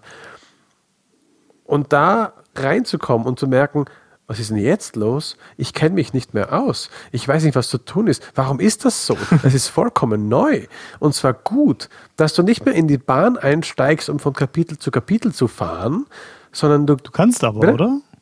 Du kannst, glaube ich, aber wenn du möchtest. Es gibt, ja, ja, fahren, ist aber ein oder? Schnellreisesystem. Aber es mhm. ist eine komplett zusammenhängende Map und du, äh, ein Kapitel zum anderen ist zum Beispiel, hey, du musst jetzt aus dem Hangar wo du am Anfang ja startest, musst du jetzt rausfliegen. Sie macht plötzlich die Türen auf nach draußen und du fliegst mit deinem Anzug, der jetzt wie halt im zweiten Teil schon dich quasi fliegen lassen kann, fliegst du da raus und woanders rein. Es ist ein komplett anderer Weg und du lernst Abgefahren. dieses Schiff so anders kennen. Die mich kann ich mir das ein bisschen vorstellen wie bei Prey? Mm, ich weiß nicht. Wie, wie stellst du es dir denn vor, wie bei Prey? Achso, du hast Prey nicht gespielt? Nein, oder? ich habe den Anfang gespielt, wo man dann ah, okay. plötzlich äh, ja, äh, auf Glas eindrischt. Genau. Das ist, äh, bei, bei Prey ist es nämlich auch, dass man an einer zusammenhängenden Raumstation ist und dieses, äh, dieser Sinn in einem echten Raum zu sein, in einer echten, in einer zusammenhängenden Welt zu sein, hat Prey ganz fantastisch ja. gemacht. Nee, also, und das ist hier auch ganz gut gemacht. Das, ist, das Überraschende war, so war es halt nicht. Rauf, äh, rein ja. in, in, den Zug zur nächsten Station das, der nächste Levelabschnitt geht weiter. Und hier ist es nicht so. Du kannst wirklich frei durch alles hindurchfliegen. Und das Coole ist auch, dass du sagen kannst, äh, dass, sie, dass sie auch Gameplay komplett verändert haben. Wenn du dich erinnerst an die Turret-Section, wo man äh, gegen oh die Asteroiden abschießen muss. Das ist das Gruseligste im ganzen Spiel. ja, gerade mit der PC-Steuerung, ja, so eine Scheiße. Ja. Und jetzt ist es ein anderes Gameplay, nämlich etwas, das ins Spiel reinpasst. Du fliegst außen ähm, äh, neben den Kanonen entlang, interagierst mit den Steuerelementen und dann reagieren die Kanonen auf deine Zielführung. Heißt, du bist in der Schwerelosigkeit draußen, siehst diese Meteoriten auf dich zusegeln und schießt mit deiner Waffe drauf.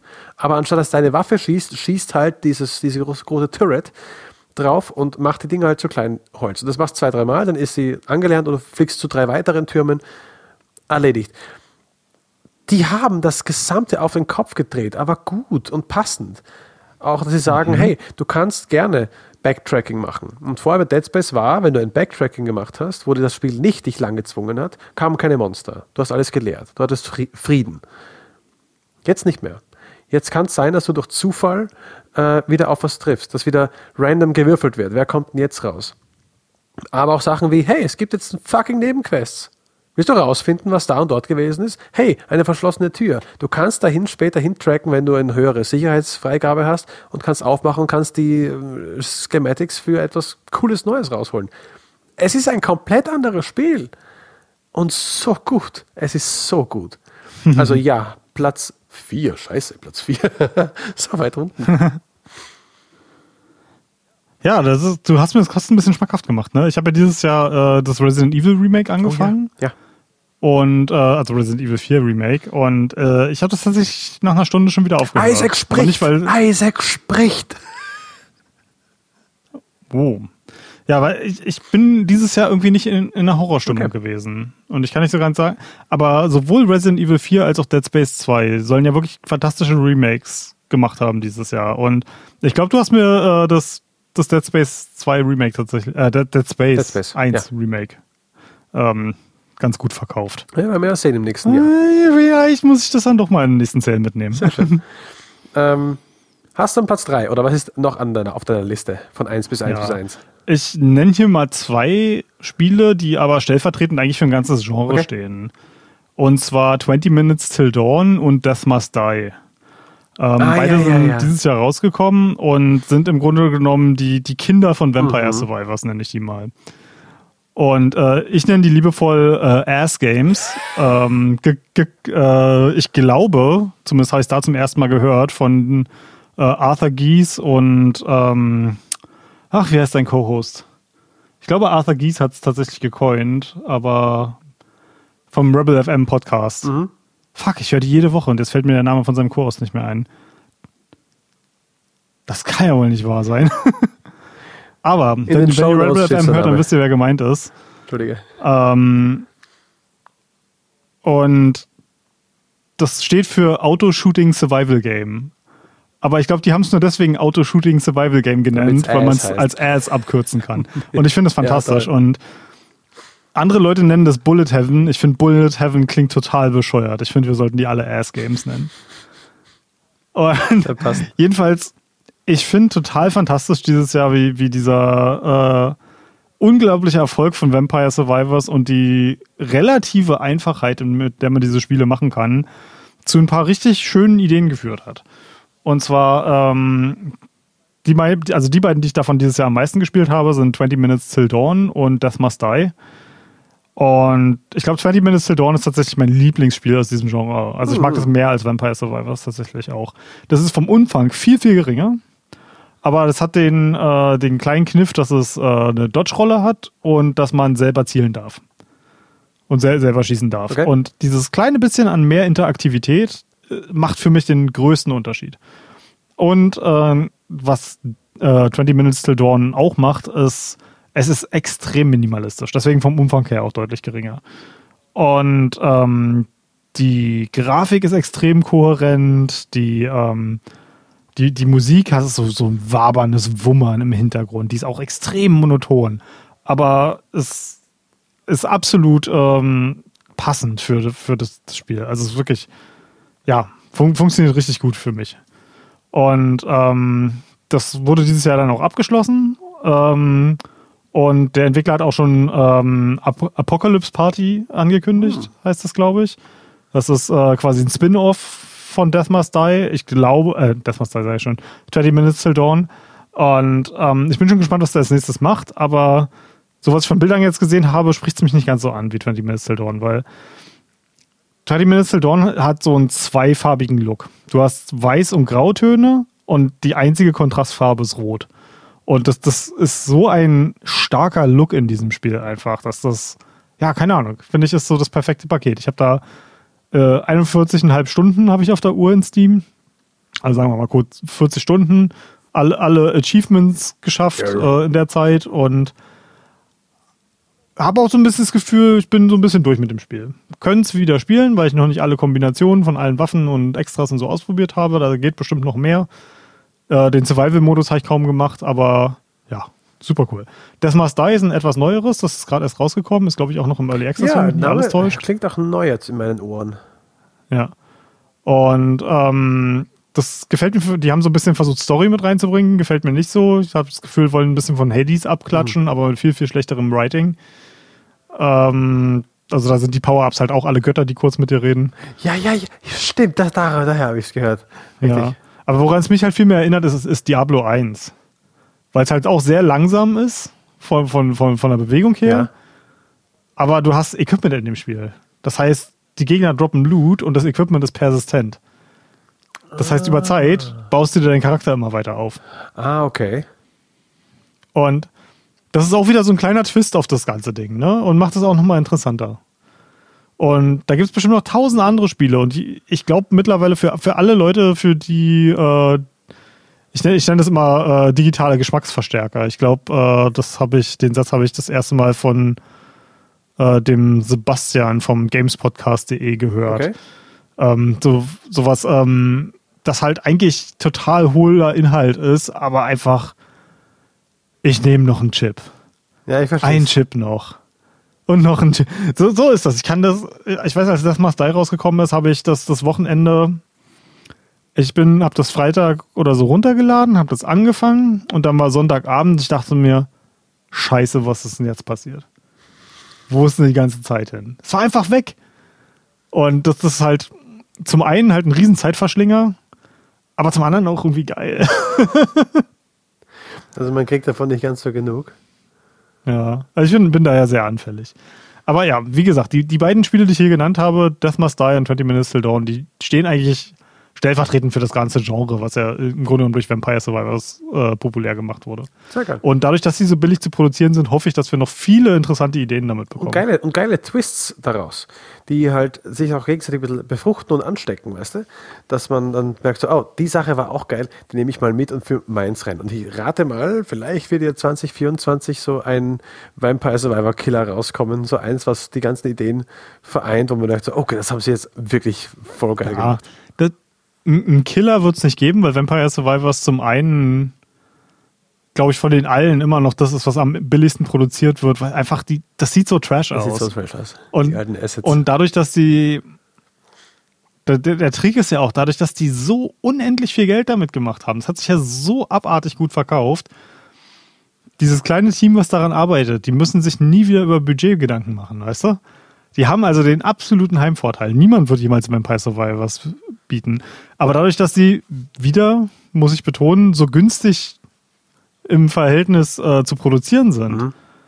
Und ähm, es gibt halt einfach genug Leute, die genauso angefixt sind wie ich und wahrscheinlich alles kaufen in dem Genre, was einfach neu und interessant aussieht. Ne? Ist da, glaube ich, auch viel zu holen. Und ich glaube auch gar nicht, dass die so krass in Konkurrenz miteinander stehen. Weil nee, ich glaube nicht. Ich, glaub, ich, ich probiere jedes dieser Spiele einfach aus. Ja, ja. Weil es kostet ja auch fast nichts. Die sind alle so im Bereich 5 Euro. Ne? Also es tut halt echt nicht weh, einfach ein neues Spiel davon einfach mal auszuprobieren und ein Wochenende zu spielen. Mhm. Ja, da sagst du was. Und man sagt, dass man auch die Kohle hat, sich zwei davon leisten zu können. Oder drei. Sagen so, hey, das ist jetzt so ähnlich, vielleicht ist das eine Spur anders, warum nicht? Eben, es kann halt sein, dass sie sich gegenseitig auch da äh, ja, ich meine, ich habe, was waren es, 60 oder 70 Euro für Starfield ausgegeben. Mhm. Hätte ich das alles stattdessen in Vampire Survivor Klone gesteckt, hätte ich viel mehr Spaß damit gehabt. ähm, und viel länger. Und viel länger. äh, ja, mein Nummer 3 ist auch so eine kleine Doppelnennung. Nämlich eine Ehrennennung Platz 3 für Street Fighter 6. Es mhm. hat ähm, so viel Spaß gemacht, in dieses Spiel einzutauchen, denn wie gesagt, ich war mehr der, der Tekken-Spieler. Street Fighter ist einfach nicht so meins gewesen. Also ich war nie drin und ich habe mir immer gedacht, komisch, sind so viele Knöpfe. Jetzt bin ich da so viel mehr reingerutscht und ähm, mit dir gemeinsam auch diese Battles zu machen, das ist so cool gewesen. Es hat, war so eine schöne Erfahrung wieder. Eben äh, ein bisschen Trash-Talk zu machen, ein bisschen über, über ähm, den Discord äh, zu palavern, während man voll fertig gemacht wird. Zangief, wie er wie ein Ross aus den Nüssern schnaubt. und was aber Street Fighter 6 jedes Mal so geil verkauft. Jemand hat gegen dich viel mehr Chancen, der hat einfach ein bisschen mehr, mehr geübt und er hat seinen Charakter besser in der, äh, in der Hand als du. Du probierst es, du bist auch knapp daran und plötzlich haut die den Special raus und du wirst so betoniert und du legst den Controller weg und denkst dir, das schaue ich mir jetzt an, wie der mich da jetzt massakriert. Und dann liegst du am Boden voll und denkst dir, Alter, war das geil.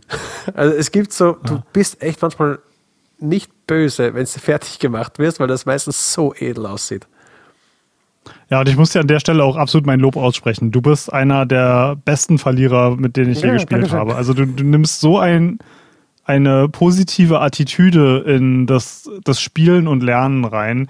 Das macht alleine deswegen macht schon unglaublich viel Spaß mit dir zu spielen, weil ich bei mir bei dir nie Gedanken machen muss, hey, muss ich ihn jetzt gewinnen lassen, damit Gott. er nicht ausflippt. Oh Gott, das macht überhaupt Nee, also wirklich immer und ich, ich will jetzt nicht das so darstellen lassen, als würde mich Anko nie besiegen. Ganz im Gegenteil. Der, der hat mich auch schon vermöbelt. Aber ich habe halt einfach den Vorteil, dass ich Street Fighter schon spiele, seitdem ich ein Teenager bin. Mhm. Das ist einfach, das macht man halt nicht mal eben in ein paar Monaten wett, diesen Vorteil. Ne? Ja. Und einfach zu sagen, hey, wir machen das aber trotzdem. Nicht, weil ich jetzt unbedingt immer gewinnen will, sondern dass ich selber, also das ist ja auch im Grunde genommen so die Story von Street Fighter, das, das Selbstperfektionieren. Mhm. Ne? Das ist ja quasi der, der Ryu-Ethos, nicht, nicht irgendwie immer gewinnen zu müssen, sondern einfach die, die Perfektion des Selbsts. Ne? Mhm. Und ich finde auch, ich finde auch so geil, wie du quasi an, an Chan-Li einfach so deinen dein Charakter gefunden hast. Ach, meine Chan-Li ne? ist so toll. Ja, ich, ich, ich finde das einfach so geil, wenn, wenn jemand wirklich sagt, oh, ich habe hier diesen einen Charakter, den finde ich so fantastisch. Da will ich einfach Zeit reinstecken. Ne? Und was ich ja noch viel beeindruckender finde, dass du ja nicht nur Street Fighter Spieler jetzt bist, sondern äh, Street Fighter Tournament Organizer. Nee, ich, ich hatte nämlich in diesem Jahr auch die, den Super Nintendo in meinem äh, Keller gefunden der kam vom Dachboden meiner Schwiegereltern, haben sie angefunden, auch eine alte Playstation, die funktioniert aber nicht mehr die erste. Und ich habe nur das Kabel erneuern müssen, das äh, von der Konsole zum Fernseher hochgeht. Und hat funktioniert wie eine Eins. Und da waren halt fünf Spiele dabei, darunter auch Street Fighter 2. Und da habe ich mich dann in meiner alten Arbeit reingekniet und jetzt in der jetzigen Arbeit mit den Jugendlichen macht sogar noch mehr Spaß. Und eben letzte Woche erst, äh, bevor ich äh, fertig war mit der Arbeit, habe ich gesagt, so, wir machen heute ein Tournament jeder kriegt äh, seinen Charakter ausgesucht, weil die haben alle schon mal gespielt. Mal den, mal den. Bei acht Charakteren ist es ja, oder zehn, war es ja recht übersichtlich. und dann habe ich aber den, äh, die Charaktere ausgedruckt. Ich bin an den Computer gegangen und habe über, wie heißt diese Database, die alles im Internet gespeichert hat oder speichern möchte? Uh, Wikipedia? Nein, eben nicht Wikipedia, sondern eine ach, die Scans von alten äh, Sachen auch drin hat. Einfach quasi. Ich weiß nicht, ist das bei Liquidpedia vielleicht? Liquidpedia ist so ein E-Sports-Wiki. Nö, nö, nö, es war wirklich so eine Art, ähm, eine Buch, eine Bücherei, eine digitale alte Bücherei, wo alles quasi zusammengestellt wird. Internet Archive? Ja, genau, Digital Archive. Ah. Und die hatten das Original, das Original äh, Handbuch dafür wo auf jeder Seite draufsteht, uh. was der Typ, äh, wie, äh, was, was seine Geschichte ist, was seine Blutgruppe ist, was die Japaner so gerne machen. ähm, und halt auch diese drei Special Moves, die sie haben. Und das habe ich alles ausgedruckt, habe es den einzelnen Leuten hingegeben. Hier ist dein Charakter, hier ist dein Charakter, hier ist dein Charakter. Jetzt übt mal in einer halben Stunde geht's los. Und es war richtig, richtig lustig. Also ja, Street Fighter ist da richtig auf dem Platz 3 neben einer Spezialnennung. Die einzige Nennung, die ich nicht auf der Konsole gespielt habe, sondern auf dem PC, auf dem Laptop. Nämlich Aha. Iron Lung. Und ja. Iron Lung habe ich Anfang des Jahres. Ein Spiel, das nicht anders sein könnte als Street Fighter. ja, aber die, es ist interessant, dass sie so, sich mit dir einen Ranking. Platz teilen. Beides sind Tipps, die ich von dir bekommen habe und die ich wegen dir auch so durch, durchgesetzt habe. Das ist bei Street Fighter 6 so gewesen und das war bei Iron Lung äh, der Fall. Und man, das Spiel, macht viele Sachen richtig. Auch wenn es so kurz ist, es ist so scheiß kurz. Du hast doch letztes Jahr gesagt, die einzige Ausrede für einen lang ist, ihr habt nichts davon gehört. Dann habt ihr keine Ausrede, das nicht zu spielen. Und, ah, Mann, diese kurzen Momente, wo man denkt, was zur Hölle ist gerade passiert? Warum bin ich auf den Koordinaten XY sowieso? Scheiße. Und das wird ein zweites Mal und du schaust sofort auf die Koordinaten. Bin ich schon, ist schon wieder das passiert? Also so gut. So ein simpler ja. Aufbau, ähm, das sogar quasi jetzt ein Also für, für alle, die es nicht wissen, Iron Lung ist ein Indie-Horror-Game, was eine Stunde lang ja. ist. Singleplayer, du spielst, es ist auch nicht wie Slenderman, wo du mhm. irgendwie durch den Wald irrst und das deswegen eine Stunde lang ist, weil du eine Stunde brauchst, um alle Seiten zu finden. Ah, durch deine Wiederholungen. Nicht aber. Es ist tausendmal besser als Slenderman. Ja, das stimmt. Tausendmal besser. Ähm, und du bist halt in einem U-Boot ohne Fenster. Du navigierst halt nur über eine Karte, Koordinaten und einen Kompass. Mhm. Und das Einzige, was du machen kannst, um dein, die Außenwelt zu sehen, ist, du kannst wie mit so einer Polaro Polaroid. Polaroid-Kamera äh, Fotos machen, wo sich halt so langsam das Bild entwickelt. Und, ja, ich finde, dass das genau. Iron Lung ist das beste Argument dafür, dass Spiele nicht lang sein müssen, um geil zu sein. Ja, ich habe mir diese Karte dann sogar ausgedruckt ähm, und habe sie dann wirklich neben mir liegen gehabt. Ich wollte dann auf dem Computer nachgucken. Die Koordinaten mhm. habe ich mir eingeschrieben gehabt und habe die Karte wirklich in der Hand neben mir gehabt und konnte wirklich genau gucken, wo muss ich jetzt hin. Äh, und ah, das war schön. Das, wie gesagt, tolles Spiel, top, top, top. Super Empfehlung. Ja. ich, ich, ich finde halt auch geil, wie ähm, wie diese Welt einfach angefangen. Du hast ja am Anfang hast du so einen kurzen Title Crawl über was in dieser Welt passiert ja. ist, ne? Dass auf einmal alle Menschen, ich glaube, alle Menschen auf Planeten verschwunden waren. Irgendwie, es gibt kein Wasser mehr, nur noch auf diesem einen Planeten gibt es einen Ozean aus Blut und du wirst darunter. Also ich kann es jetzt nicht, ist, für mich ist es, glaube ich, schon fast zwei Jahre her, dass ich gespielt mhm. habe. Ich kann es jetzt nicht mehr so genau in Worte fassen, aber alleine, es, es wird halt in einem Paragraphen wird die, die Welt für dich zusammengefasst und mehr Informationen kriegst du nicht. Und aber schon alleine diese Zusammenfassung der Welt ist regt so die einfach die Vorstellungskraft an. Das ja. Oh, der Wahnsinn. Also verdient hier auf jeden Fall äh, Platz 3, aber ich wollte die Spezialnennung noch äh, für, mit Street Fighter 6 reinbringen, weil ich beim Durchblicken der Bilder auf meiner Konsole auch gesehen habe, oh, wie viele Videos ich gemacht habe, wo ein Zangief bedrohlich vor mir steht. Und ich weiß genau, das ist nicht der, wo ich gewinne. aber ja. Äh, für my, for my loyal fans. Wenn er das ruft, bist du im Eimer. Oh Mann. So, dann sag mal, hast noch was? Ja, was sage ich jetzt zuerst? Äh, sage ich das zuerst, was du auch geil fandst, oder sage ich das zuerst, was du nicht geil fandst? Ähm, hundertprozentig das, was du geil fandest, weil das ist bei mir auch Platz 2. Ja, ähm, Spiel des Jahres, definitiv Armored Core. Oh, ja, das, das ist, ich würde nicht sagen, mein Lieblings-From Software-Game. Das, das, da kann ich einfach nicht zwischen mein, meinen Lieblingen wählen, weil es einfach zu viele geile gibt. Ja. Für mich hat äh, Bloodborne die beste Stimmung, für mich hat Elden Ring die beste Exploration. Wahrscheinlich hat Dark Souls 1 das höchste, den höchsten Wiederspielwert für mich. Hm. Aber was Armored Core, obwohl vielleicht hat sogar Armored Core äh, 6 den höchsten Wiederspielwert. Du hattest ja ein, ein DLC vor kurzem, nicht wahr? Echt schwer zu sagen. Die Gatling Guns. Aber was Armored Core 6 auf jeden Fall hat, ist, ist das From Software Game von allen, die ich gespielt habe. Und ich habe ja beim besten Willen nicht alle gespielt das das beste Gameplay hat. Das ist mh, anders als jetzt die, diese ganzen Souls-artigen Action-RPGs, die sie gemacht haben, ist das halt absolut, absolut Action. Es ist kein besonders schwieriges Spiel, was mich sehr überrascht hat.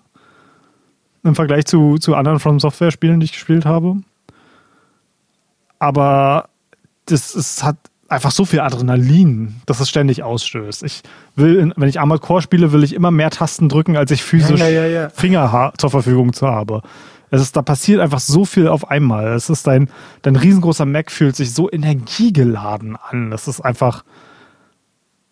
Also ich wäre, glaube ich, ich nehme ja die Game Awards nicht sonderlich ernst, weil es halt, ja, das ist halt eine sehr mainstreamige Veranstaltung. Aber ich glaube, hätte Armored den, nicht den Best Action Game bekommen, wäre ich, wär ich kurz ausgeflippt. Weil es ver Action ist einfach, Armored Core ist Action. Wenn, ja. das, das könnte im, im Dictionary quasi direkt neben Action ein Bild von Armored Core 6 sein. Ja. Das ist einfach, es ist so schwer in Worte zu fassen, weil man das einfach irgendwie erlebt haben muss. Und Interessanterweise, ich habe, äh, nachdem ich so darüber geschwärmt habe, ähm, im Discord hat äh, ein Kumpel von mir sich das von mir ausgeliehen und gesagt, alles klar, ich spiele es jetzt auch mal an. Und er so, Fabi, das ist total langweilig. und das ist krass, ne? Wir, wir haben beide dann nacheinander die gleiche Mission gespielt ja. und die uns gegenseitig gestreamt, dass wir sehen können, wie der andere ja. spielt.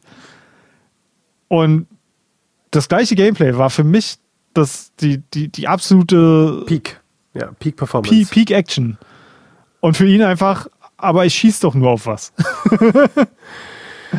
Und ja, aber wie das, schießt das muss man natürlich bei meinem ganzen Geschwärme, äh, das, das, muss man bei meinem ganzen Geschwärme wahrscheinlich auch so ein bisschen mit Vorbehalt genießen. Ich glaube, Armored Core ist trotzdem beim besten Willen kein Mainstream-Action-Game. Mm, es, aber es, es nähert sich dem Mainstream schon sehr stark an. Also alleine, wenn es jetzt nicht diese Schwierigkeit hätte, wie sie sie schon hat, wenn es ein bisschen noch einfacher wäre und die Bosse in der Spur leichter zu handeln wären. Ich weiß nicht, was es dann noch von so ein bisschen Mainstream abhalten würde, außer vielleicht mhm. Zwischensequenzen. Das wäre. Ja, also ich, ich wünsche mir tatsächlich, dass mich Armored Core ein bisschen mehr gefordert hätte, weil es war tatsächlich kein Boss dabei, wo ich sagen musste, oh Scheiße, äh, ich will meinen Controller durch die Gegend schmeißen. Hm. Also da, da, war kein Frustboss dabei. Ja, bei mir Ansonsten hatte bisher. Hm? Bei mir ja ein bisschen, der Balteus. Okay. Aber für, für mich war es tatsächlich so, dass äh, ich hatte bis jetzt bei jedem From Software so einen Boss, wo ich einfach hätte kotzen können.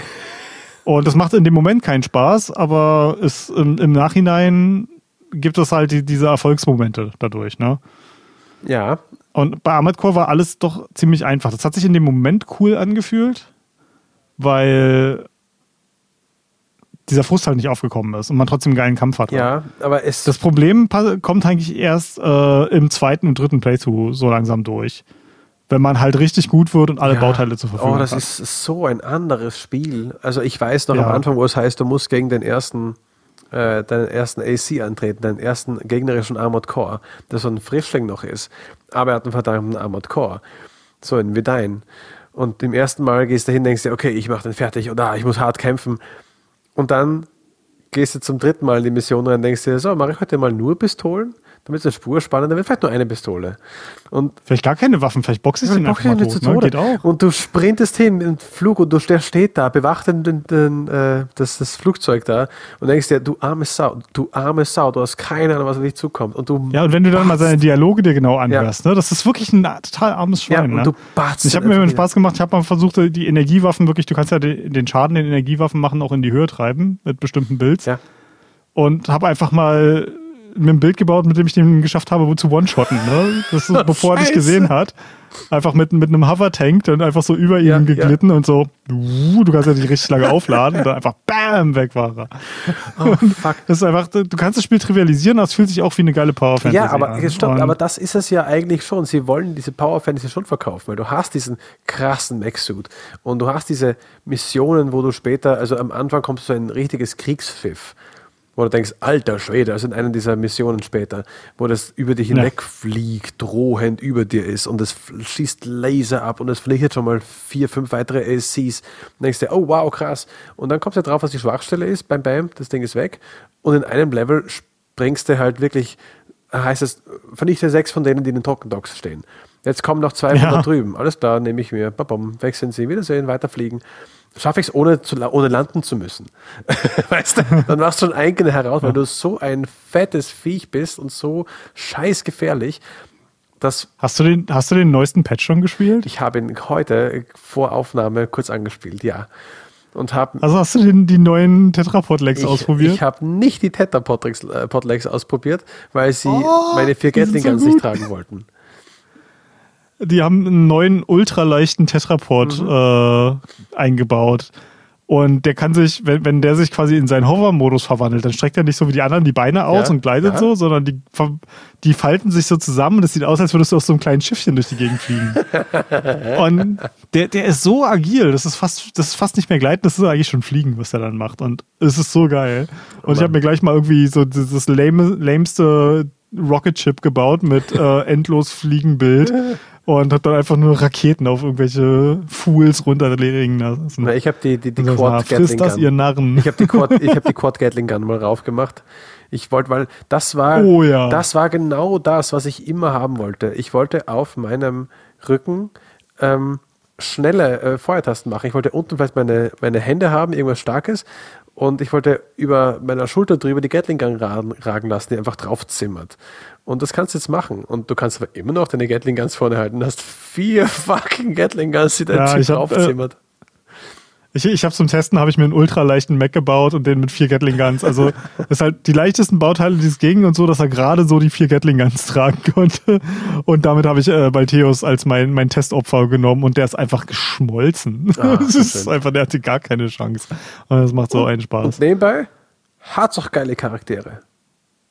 Die ja. Story ist gut, in Ordnung, aber diese Charaktere, die man nie ja. sieht, die man nur hört und gegen sie spielt, okay, das kommt schon vor. Aber so, so gut. Ja, das gewinnt auf jeden Fall den Best Buddy Award. Ja. Watch out for friendly fire. Wusch. Ja. Okay. Ja, ähm, ist, freut euch auf unseren Armored Core Podcast. Ja, ja, macht das. Den haben wir schon längst aufgenommen, aber in unser Schedule kommt der noch nicht dran. Also erwärmen wir ein paar Sachen auf. Okay, bei mir war Armored Core 6 auf, Teil, äh, auf, auf Platz 2. Was ist dein letztes, dein letzter Titel? Ja, wird, wird jetzt Leute, die mich schon länger kennen und uns schon länger zuhören, richtig stark überraschen, weil das ja ein Genre ist, das ich sonst gar nicht spiele, aber es ist Genshin Impact. Ich kann es nicht anders sagen. Ich spiele dieses Jahr äh, dieses, das Spiel, seitdem es vor über drei Jahren rausgekommen ist. Und ich habe hin und wieder mal eine kleine Pause eingelegt, ja. aber für den größten Teil spiele ich es seit. Ich kann ja nebenbei mal kurz die App aufmachen und gucken, äh, und wie viele Spieltage. Spielen. Da kann man es ja nachgucken. Es ist leider, ich, ich finde es ganz furchtbar, dass die mir nicht sagen, wie bei Steam, wie viele Stunden da drin oh, ich habe. Weil das wäre wahrscheinlich eine sehr, sehr gruselige Zahl, aber ich möchte mal wissen, ob äh, Genshin Impact für mich endlich WoW als das meist, die meistgespielte Spiel abgelöst hat. Ähm, aber Ich könnte ich es mir gut vorstellen, ja. weil das. Fabian tippt gerade in seinem Handy herum und guckt, dass er die Zeit ja, ja. rausholt. Ich, ich, hab, ich hab, mache was total Illegales. Normalerweise machen wir nämlich unsere Handys aus, damit wir keine Störfrequenzen in der Aufnahme haben. Und ich habe jetzt mal ganz kurz Internet angeschaltet. Böse, böse. Und ähm, ich äh, gucke guck das jetzt mal nach. Aber was halt Genshin Impact dieses Jahr einfach gemacht hat, die Story ist sehr variabel bei Genshin Impact. Also die haben manche Storylines, die mich extrem bewegt haben und manche, wo ich am liebsten die Dialoge überspringen würde, wenn sie mich lassen würden. Mhm. Und wow, also heute sind es, äh, hätten wir vielleicht äh, vor drei Tagen aufnehmen sollen, dann wären es genau 1000 Tage gewesen. Wow. Ähm, aber ich bin bei 1003 Tagen, die ich das An Spiel gespielt habe. Zeit oder wie? Nee, 1003 Tage, an denen ich gespielt Ach so. habe. Wow. Ja. Krass. Oh ja, ich, ich, hatte vor ein paar Jahren mal äh, all mein, du kannst ja bei World of Warcraft slash Plate eingeben und äh, gucken, wie viel dein einzelne, deine einzelnen Charakter an Spielzeit haben. Hm. Und ich hatte, glaube ich, mal vor ein paar Jahren zusammengerechnet, dass es insgesamt irgendwie über 8000 Stunden in World of Warcraft sind. Das ist so wahnsinnig. Und äh, mich würde nicht wundern, wenn Genshin Impact da mittlerweile drüber ist. Ich weiß, die hatten mal, äh, die machen hin und wieder machen die so Zusammenfassungen von deinen, deinen Spielerlebnissen bisher. Und die hatten eine die hatten den, mir mal den Monat gegeben, in dem ich am meisten gespielt habe. Und da war es mehr als 100 Stunden in einem Monat. Also wow. wenn, wenn du dann zusammenzählst, also es war auch mit Abstand mein aktivster Monat. Mhm. Ähm, und das, das Spiel hat gar nicht mehr genug Content, als dass ich jemals nochmal so viel in einem Monat spielen könnte. Aber man kann trotzdem so ein bisschen hochrechnen, dass ein paar tausend Stunden werden da schon zusammengekommen sein. Dann fühle fühl ich mich auch nicht mehr ganz so schlimm, dass auch schon ein paar tausend Euro in das Spiel geflossen sind. Du, wenn es dich so gut beschäftigen kann, auf jeden Fall. Äh, das lassen wir mal im Raum stehen. ähm, ja, meine Aber, Nummer eins. Nee, nee, nee. Oh, Entschuldige, kommt noch was. Was ich nämlich sagen muss ja. zu der Story dieses Jahr, die haben es tatsächlich geschafft, ähm, eine neue, einmal pro Jahr kommen sie mit einem neuen Land quasi daher, was an einer anderen Fantasy-Welt inspiriert ist. Und das ist jetzt so ähm, hauptsächlich französische Fantasy, so barock, mit ein bisschen Spanisch und Italienisch, leichten britischen Einflüssen auch. Und der, der Gott dieses Landes, ist eine pompöse, nervige kleine Bratze, die, die mir ab der ersten Minute auf den Sack gegangen ist. Okay. Also wirklich. Und, und die Geschichte ist ja, dass man die, die Götter der Länder aufsucht, weil der Bruder auf magische Art und Weise verschollen ist. Der wurde von einem Gott gefangen genommen und wir versuchen rauszufinden, was passiert ist. Und wir reisen im Grunde genommen durch die Länder, um die, die Götter der Welt aufzusuchen. Und äh, der Gott von Fontaine, so heißt das Land, ist halt einfach das nervigste kleine Miststück, dem ich je begegnet bin in diesem Spiel. Schlimmer als Paimon. Das, das, das, sagt, das sagt schon viel aus für Leute, die das mal okay, gespielt haben. Ähm, und die Geschichte dieses Spiels hat mir innerhalb äh, von einem Zeitraum von zwei Monaten, glaube ich, über ein bisschen über zwei Monate, haben sie eine Geschichte um diesen extrem nervigen, in Anführungsstrichen, Charakter gemacht, mhm. der es geschafft hat, dass das jetzt mein, mein Lieblingscharakter in dem ganzen Spiel ist. Die haben wow. ja, mir so krass die, die Füße weggezogen unter mir. Das ist einfach.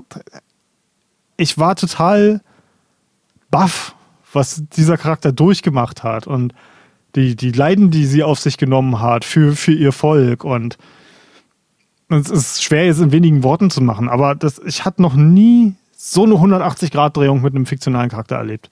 Das von hm. einem Charakter, den ich verachtet habe für, für seine Schwäche, für, seine Charakter, für seinen Charakter ja. und die ganze Art und Weise, wie sie sich gibt, zu jemandem, für den ich unendliches Mitgefühl habe und der, die ich eigentlich nur in den Arm nehmen will und sagen will, hey, alles wird gut, wir haben es geschafft, es ist vorbei, du musst nicht mehr so sein, wie du warst das, das war einfach, da, da habe ich eine Reise mitgemacht in dieser Story, die sie gespielt haben. Und was Genshin Impact halt macht, was kein anderes Spiel, das ich je gespielt habe, so krass macht, also nicht mal World of Warcraft, die ja auch über viele, viele Jahre ihre Geschichten erzählen, die haben einfach so unendlich gut schon vorgeplant. Ich hatte dir das, glaube ich, gesagt, als das rauskam, ja. dass in dem Trailer, der vor dem Release kamen, haben sie im Grunde genommen was die für die nächsten sieben Jahre vorgeplant. Oder sechs Jahre sind es, glaube ich. Für die nächsten sechs Jahre schon vorgeplant, was in der Story grob passieren soll. Und der Erzähler des Spiels sagt dir in sehr kryptischen Worten, was in den einzelnen Abschnitten, die jedes Jahr rauskommen, passieren wird. Auf eine Art und Weise, die nichts spoilert. Aber wenn es dann passiert ist und du den Trailer wieder anguckst, sagst du, ah oh, ja, das hat er, das hat er gemeint. Und das ist halt nicht nur, dass du, dass sie im Grunde genommen schon Foreshadowing gemacht haben für Sachen, die Jahre später passieren. Ja. Das geht sogar bis hin zur Musik. Das habe ich außer John Williams in Star Wars, glaube ich, noch nie jemanden machen sehen. Jemand, der quasi musikalische Themen liegt, mhm. die Jahre später auf einmal wieder auftauchen können. Und du erinnerst dich an diese Melodie, du erinnerst dich an das Leitmotiv. Auch dieses Jahr wieder. Das ist ähm, der Bösewicht aus der, der ersten großen Archon-Story, heißen die in Genshin. Ja. Die gleich zu Release draußen war. Der taucht hier wieder auf. Und der ist diesmal nicht der Bösewicht, sondern jemand, der fälschlich etwas angeklagt ist. Mhm. Und nachdem er dann verurteilt wird, sagt er halt, okay, ich schlage mich hier, ich gebe mich nicht geschlagen, ich gehe mit Waffengewalt raus. Und auf einmal setzt eine Musik ein, die ähm, daran erinnert, an die Musik, die du damals im Bossfight gegen ihn hattest. Oh krass. Und auf einmal, durch die, diese musikalischen Themen, verschlägt dich das Jahre in, zurück. Also nicht nur Jahre in der Spielgeschichte, sondern auch Jahre für dich als Spieler. Und das ist einfach bei den, den vielen Kritikpunkten, die ich an, an Genshin habe, das macht einfach kein anderes Spiel. Für mich zumindest. Ja, das zeigt ja auch, dass man sich viel mehr damit beschäftigen möchte als, äh, als Fans, wenn du merkst, da ist, sind die Entwickler auch mit dem Herzen so dabei. Weil das machst du nicht, um schnell an Geld zu kommen. Das macht ja. vielleicht jemand, der oben drüber steht und darauf schauen muss, aber die lassen halt diesen Freiraum. Ich habe eben, wir, über die Musik haben wir auch gequatscht, was da für ja. hochgradige äh, Perlen auch entstehen, weil da nicht einfach jemand schnell was reinhakt. Und wie gesagt, ich werde es nochmal erwähnen, ich habe es, ähm, ich glaube, im musikalischen äh, Podcast auch erwähnt. Ähm, da kommt die, das Kontrastprogramm von diesem Modern Warfare nochmal durch, die ja. auch sagen, hey, wir haben eine Formel gefunden, wo Leute uns das Ding aus den Händen reißen. Und jetzt haben wir einen Multiplayer rein und da verlangen wir noch ein bisschen was und wir verdienen eine goldene Nase damit. Und du merkst, wie alles nebendran einfach ab, also wie die, alles andere einfach nicht mehr richtig behandelt wird. Du merkst, dass Leute dran waren, die ähm, vielleicht ein schönes Design. Das ist wie Fließbandarbeit im Vergleich, ne? Bitte? Das ist wie Fließbandarbeit, fühlt sich das an. Ja, also du, du merkst bei manchen, die haben noch äh, das und das und das reingemacht. Und das sieht auch wirklich noch schön aus. Und die haben sich Gedanken gemacht bei dem Leveldesign. Das können sie ja immerhin noch. Aber storytechnisch unterster aller Sau. Und es ist einfach, es ist schlecht geschrieben. Du hast keinen Bock drauf, du nimmst es nicht ernst. Und du merkst auch schon, ja, das hat sich keiner mehr Mühe gemacht. Eine Idee haben sie noch aufgegriffen, die war noch geil. Und der Rest wurde einfach nur noch verhunzt, damit halt ja, schnell, schnell. Wir wollen Leute ins, zum Multiplayer bringen. Wir sind im Einzelspieler verloren, mach drei Stunden, damit es beendet ist, geht in den Multiplayer. Da könnt ihr uns Geld, das Geld rüberwachsen. Und das wirkt einfach so. Und das tut einem so weh, weil auch hier Entwickler bestimmt dran sitzen, die eigentlich gern was entwickeln wollen. Und das andere, bei Genshin Impact, ich, ich bin dem gar nicht, ich glaube, von den ganzen Erzählungen bin ich dem auch gar nicht böse, dass sie äh, da halt das Geld so ein bisschen rausziehen wollen, weil sie müssen sich finanzieren, aber sie geben halt auch was zurück. Und da ist halt dieser, dieser riesen Unterschied. Also ja, Hut ab. Ja. Und was ist deine Nummer eins? Auch ein Spiel, das ein paar Jährchen auf dem Buckel hat. Aha. no Man's Sky. Oh ja, da hatten wir ja sehr unterschiedliche Erfahrungen mit dieses Jahr. Mhm. Äh, ich habe es dieses Jahr nämlich auch zuerst, zum ersten Mal gespielt. Richtig. Und ich war lange raus. Ich habe es damals zu Release gespielt. Ich, dann war ich wieder lange raus. Und dann bin ich jetzt wieder reingefallen. Und zwar richtig reingefallen. Man kommt wieder schnell in den Start rein. Dann warst du drin und ich konnte sofort den Multiplayer starten mit dir. Und wir konnten gemeinsam Sachen machen und herumfliegen und da was entdecken und da was aufbauen, nicht gemeinsam die Basis bauen, dass du auch null Strafe bekommen hast, wenn du sagst, oh, ich möchte es aber gratis aufbauen. Ich gehe kurz mal in die Einstellungen ja. und sage, Anforderungen für das Aufbauen ist gleich bei null. Und das Spiel sagt, ja, ja, du, äh, Speicher nicht vergessen. Okay. Und dann baust du deine Wahnsinnsvilla auf und äh, stellst es wieder zurück das gleiche Prozedere. Dann gehst du irgendwo hin, wo ein geiles Raumschiff gelandet ist. Du gehst zum Fahrer hin und sagst, ich will ein Raumschiff abkaufen. Du merkst, der Preis ist leider ein paar Milli, Mille zu drüber, über deinem Budget. Gehst ins Menü, ins Start und sagst bitte, ja, rabattieren ah, oder gleich kostenlos. Mach mal kostenlos. Nur, nur jetzt. Gehst auf kostenlos. das Spiel sagt, oh, vergiss das Speichern nicht. Okay. Dann kaufst du das dem Typen ab für null und dann gehst zurück, stellst zurück um. Es gibt keine ähm, Bestrafungen. Ja. Dafür. Es, es, geht aber auch genau in die andere Richtung. Ne? Wenn du jetzt ein Hardcore-Survival-Typ bist, kannst du die Schwierigkeit auch massiv erhöhen ja. und einfach sagen, ja, mach das für mich extra hart. Ich will, ich will hier auf Knien gehen und mir alle meine Knöchel wundscheuern beim, beim Bergbau, um irgendwie meine erste kleine Hütte zu, zu bauen. Ich will mir das, das Geld am Leibe absparen, um ja, das erste Schiff zu kaufen. Ich will mir das verdienen. Ja. Es geht halt in beide Richtungen. Ich weiß. Und was ich bei No Man's Sky so fantastisch finde, ist, dass diese zwei Spieler trotzdem zusammenspielen können. Mhm. Und das ist wirklich, wirklich geil. Ja. Also da muss ich wirklich den Hut abnehmen. Ich habe, äh, was No Man's Sky angeht, ein total zwiespältiges Verhältnis, was gerade was den Multiplayer angeht. Und das ist ein Spiel, wo mich wirklich nur der Multiplayer interessiert.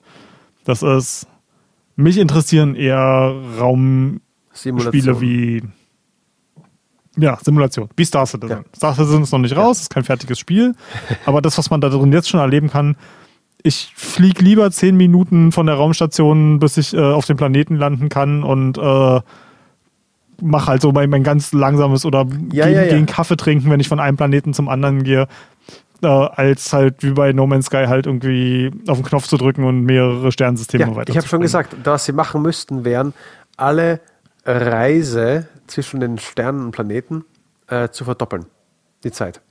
Hm. Dann würde es schon für mich eine Spur mehr ausreichen. Wenn es einfach eine Spur länger dauern würde. Du weißt, du hast den, äh, auf diesem Planeten jetzt deinen Kurs gestellt und dann mhm. fliegt er los und du weißt genau, das sind jetzt nicht 10 Sekunden, sondern halt wären 20, dann weißt du, ah ja, das dauert halt ein bisschen mehr. Das ist halt einfach für, für ein anderes Publikum. Zwei, zwei Spiele für absolut entgegengesetztes ja. Publikum, glaube ich. Ähm, wo aber No Man's Sky für mich halt wirklich total durchgefallen ist, ist halt auch wieder der Multiplayer-Aspekt gewesen. Nämlich als wir herausgefunden haben, dass äh, viele Sachen nicht auf einem Server passieren, sondern auf unserem Client ja. und diese Clients nicht immer synchronisiert sind.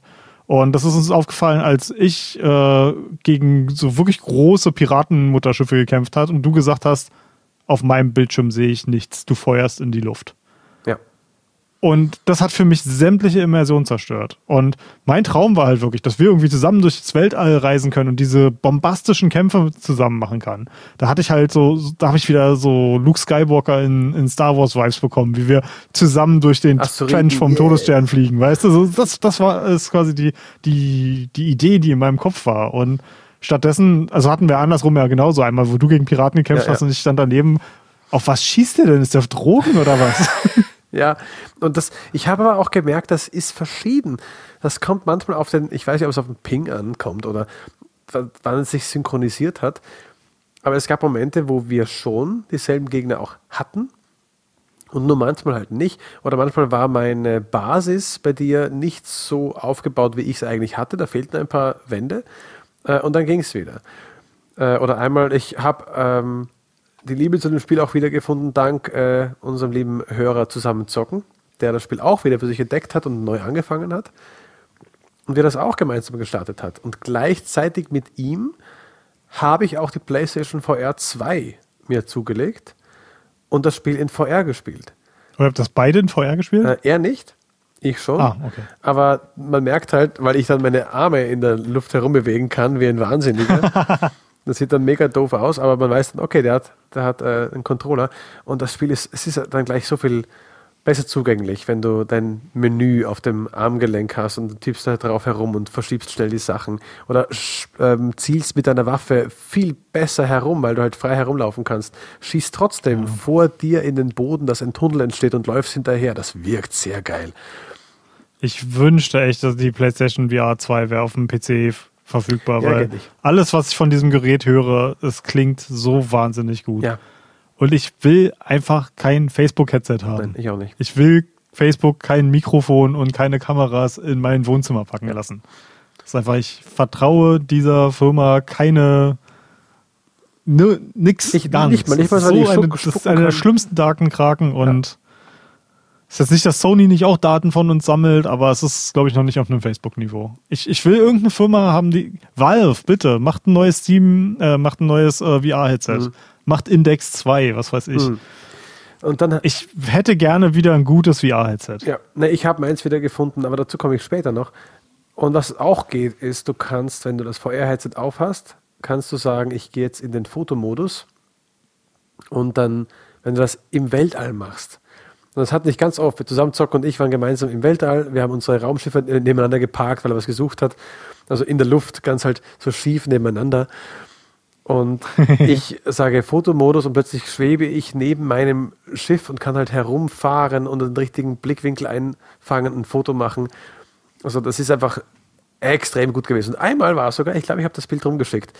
Da bin ich auf dem, mit in einem Auto gefahren, auf dem Planeten mit einer VR-Brille auf und ich fahre, fahre, fahre, fahre und plötzlich bricht ein Erdwurm mehrere hundert Meter vor mir aus der Erde raus, so ein riesiger, gigantischer Erdwurm, springt quasi über mein Auto drüber und mehrere hundert Meter hinter mir gräbt er wieder in die Erde rein. Ich kann gerade noch mein Auto rumreißen und versuche nachzufahren, aber das Ding war so schnell weg. Aber so geile Momente. Und dank der VR-Brille ist das Spiel wieder so hoch im Kurs. Und meine beiden Kids haben es auch schon gespielt. Also der Achtjährige, der ist wieder da jetzt länger schon drin. Der hat sich zur Aufgabe gemacht, auf jedem Planeten alle Tiere mal zu scannen. Er wollte alle Tiere scannen, auf jedem Planeten. Extra hin, alle scannen, wo ist es unter der Erde, wo ist es, zack. Dann will er sich jetzt, ähm, also er, er, er hat so viel mehr Interesse jetzt an Raumschiffen und an Weltraum auch.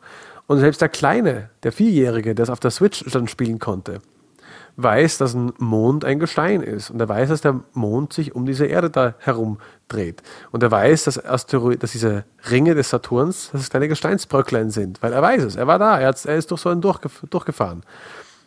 Und hat nur nachgefragt, gibt es das bei uns auch? Und ich, ja. Und das fand er richtig cool.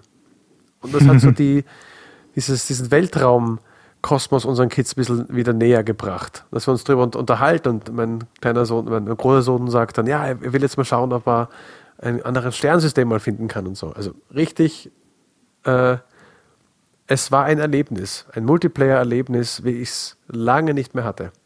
Und deswegen ist es mein Platz 1. Ja. Wir hatten ja auch bei uns im Discord, ne, hatten wir, im September hat das angefangen, ich habe gerade nochmal nachgeguckt, hatten wir in unserem, äh, in unserem Picture-Channel, hatten wir angefangen, aus diversesten Spielen Space, Space Game Screenshots ja. zu sammeln. Ne?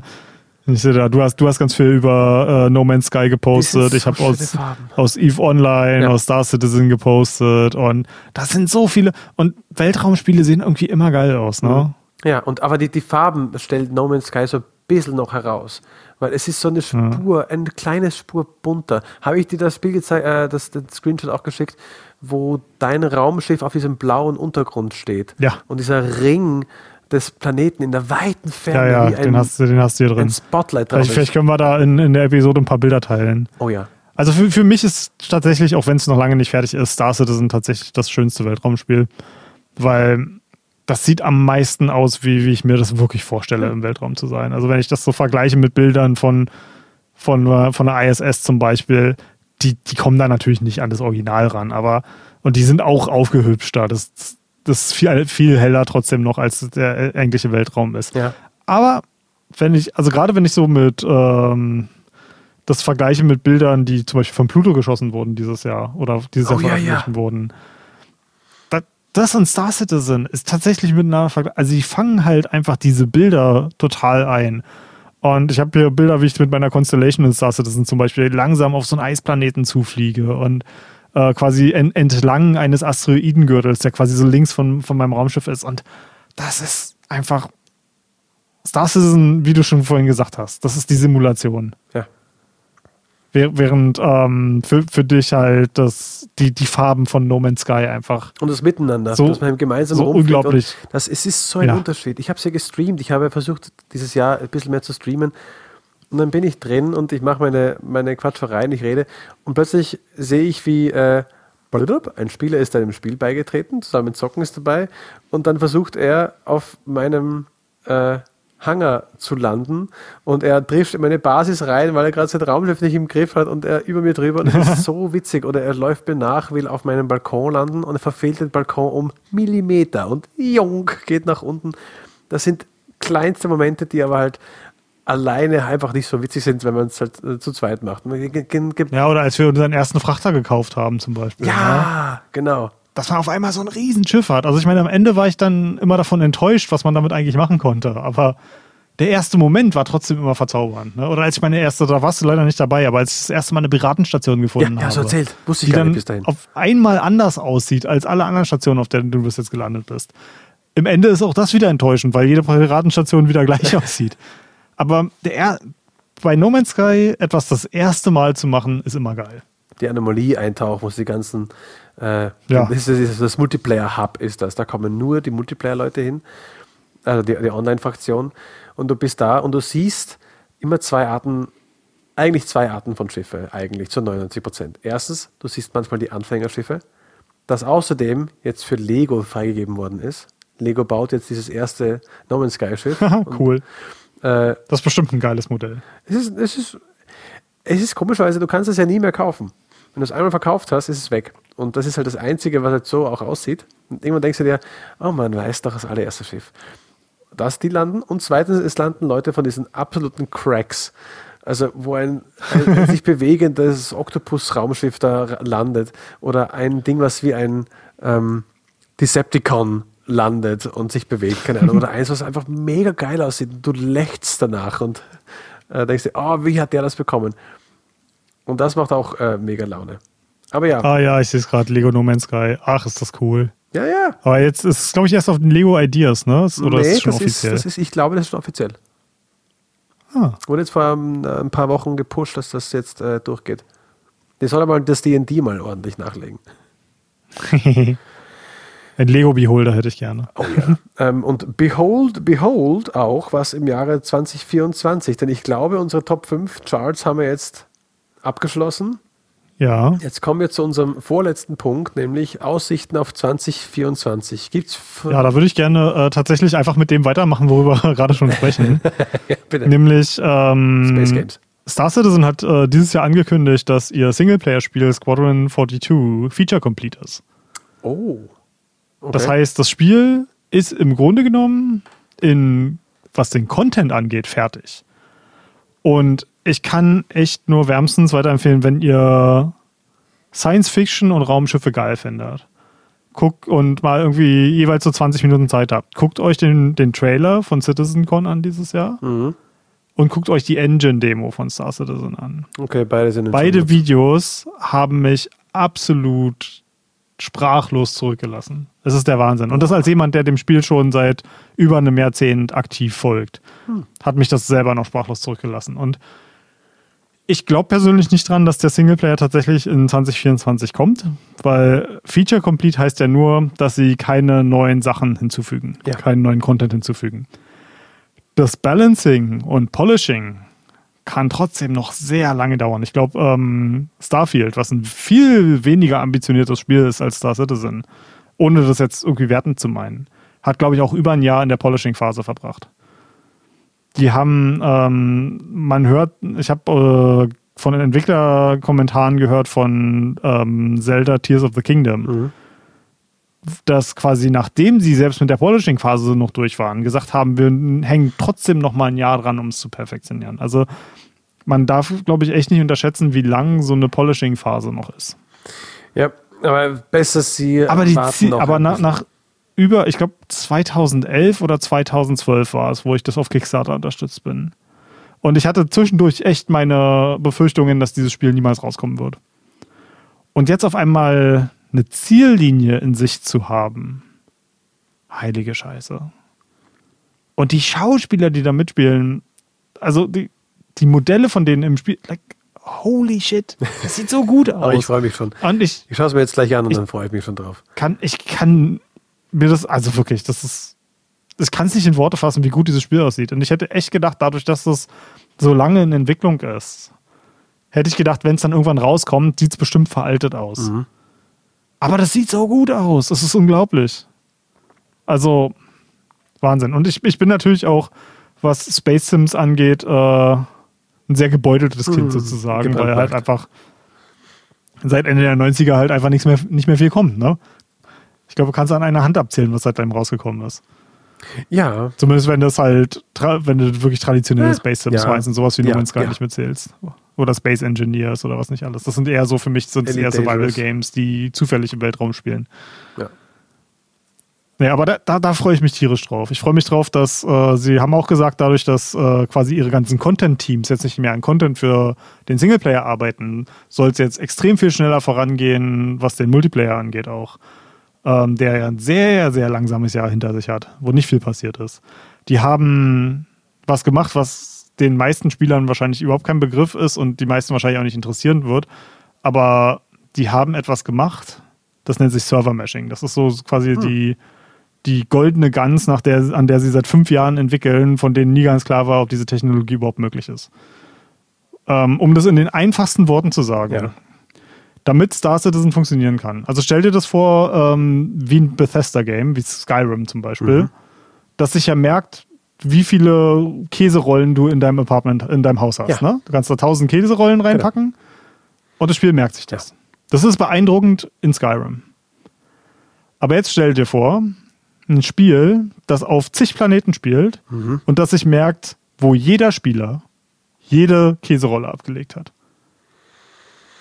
Und das muss alles online synchronisiert werden. Und das machen sie, indem sie nicht, wie das aktuell eigentlich so bei, bei großen Online-Welten ist, dass sie jetzt sagen, okay, du fliegst zu einem neuen Planeten, der neue Planet ist auf einem neuen Server, sondern sie haben ganz, ganz viele Server, die sie in einem Mesh zusammenlegen. Okay. Also es kann zum Beispiel sein, du bist in deinem Raumschiff, ich bin in meinem Raumschiff, dein Raumschiff ist ein auf einem Server, mein Raumschiff ist auf einem anderen Server, der Weltraum drumherum ist nochmal auf einem dritten Server. Okay. Aber sie kommunizieren alle Und- miteinander. Und sie kommunizieren alle so miteinander. Das heißt, wenn ich aus meinem Schiff, meine Klappe ist offen, deine Klappe ist offen, ich stehe in meinem Schiff, schieße mit meiner Handfeuerwaffe auf dich in deinem Schiff, dann geht die Kugel, die physisch simuliert ist, durch drei Server durch. Ja, ja, verstehe. Jetzt mal als Beispiel. Und über diesem Ganzen ist ein sogenannter Replikationslayer, der sich merkt, wo alles ist. Das heißt, sollte einer dieser Server abschmieren, dann wird er durch einen anderen ersetzt. Und dadurch, dass der Replikationslayer sich gemerkt hat, wo sich alles befand, Das ist wie Rollback, ähm, hä? in der Demo, die sie gezeigt haben auf CitizenCon, haben sie den Server crashen lassen. Und trotzdem war alles noch da. Du hast nicht gesehen, dass, dass der Server gecrashed ist. Und das, das ist eine Technologie, also das ist der, der Grund, warum ich immer sage, auch wenn ich zwischenzeitlich ziemlich zynisch war, was Star angeht. Deswegen habe ich immer gesagt, es ist kein Scam. Das sind einfach Leute, die was versuchen, was noch keiner gemacht hat. Und da ich ja selber Programmierer bin, weiß ich, dass wenn man in der Entwicklung etwas macht, das noch niemand gemacht hat. Und auch in unserer Firma arbeiten wir teilweise an Sachen, die es einfach noch nicht gibt, wo wir die Ersten sind, die sowas machen. Krass. Und da kannst du einfach nie sagen, wann du damit fertig bist. Das hat ja noch, ist, du kannst nie, auf niemand anderes zeigen und sagen, guck mal, der hat dafür so lange gebraucht. Ja. Und ich weiß, das war jetzt viel Te- Techno-Bubble sozusagen. Aber beeindruckend. Und ihr müsst euch das auch noch gar nicht merken, aber ich persönlich als ein Fan des Projekts und als jemand, der jetzt wieder ein bisschen hoffnungsvoller und ein bisschen weniger zynisch ist, ich freue mich, was da nächstes Jahr passiert und ich gebe mal eine grobe Schätzung aus. Ich sage, ähm, der Star Citizen Singleplayer wird in 2025 zum Weihnachtsgeschäft rauskommen. Das ist meine Prognose. Das hören wir dann in zwei Jahren, ob es so gewesen ist. Ja, mal sehen, ob wir uns dann daran erinnern, dass ich eine Prognose in die Richtung gemacht habe. Okay, was ist, dein, was ist das, worauf du dich freust? Ich freue mich auf mehr PlayStation VR 2 Spiele, denn die sind echt karg. Es ist wenig und es ist wenig vor allem von der ersten PlayStation VR übrig geblieben. Also kein Keep Talking and Nobody Explodes zum Beispiel, was ein Skandal ist für mich. Aber es gibt viele Sachen, die es übernommen hat. Ein Spiel, was ich auch noch drin habe, Entschuldige, kurz erwähnen, was äh, war Among Us VR. Oh, das macht so Spaß. Aber gut, ähm, ich, ich, äh, ich habe auch, meine Hoffnung ist äh, in Tekken, wie das funktionieren wird. Da freue ich mich eigentlich schon sehr drauf. Habe mir schon ein bisschen heiß gespielt. Und irgendwie möchte ich wieder mal die Gamescom besuchen. Ich, wenn die nächstes Jahr quasi wieder stattfindet und da ist auch genügend wieder Publikum, würde ich gerne wieder für meine äh, Internetseite hingehen und äh, dort äh, vielleicht ein paar äh, Entwicklerinterviews machen. Ich will gerne wieder mal äh, dieses Capcom, äh, dieses Capcom, dieses Gamescom-Gefühl haben. Und ja. darauf freue ich mich schon. Das sind so meine Wünsche und Aussichten auf Persönlich würde da aber auch echt nur hingehen, wenn ich wieder eingeladen bin, ne? Hm? Nochmal? Weil ich, ich war ja einmal äh, als Cosplayer ja, da stimmt. und hatte vielen lieben Dank Bethesda. die hatten mich ja damals Zugriff zu eigentlich allem gegeben. Mhm. Und äh, dank denen habe ich äh, in, dem ganzen, in der ganzen Gamescom-Woche nicht an einer Schlange angestanden. Geilo. Ansonsten würde ich mir das nie geben. Okay. Das sind viel zu viele Leute, viel zu viele Schlangen und drei Stunden in der Schlange stehen, um ein Level Sekiro zu spielen. Nein, danke. Also Sekiro war damals ja. gerade aktiv. Ähm, und ja, aber wenn, wenn du das für die Arbeit machen kannst, das wäre natürlich geil. Ja, und eben auch halt äh, den, den Entwickler und so weiter sprechen können. Das wäre schon eine Sache, die mir gefallen würde. Okay. Ja, das vermisse ich auch so ein bisschen. Ja. Mit, mit, Entwicklern habe ich ja auch schon seit einer Weile nichts mehr zu tun. Das ist, da sind ja viele von meinen äh, Kontakten durch die Covid-Zeit total versiebt. Mhm.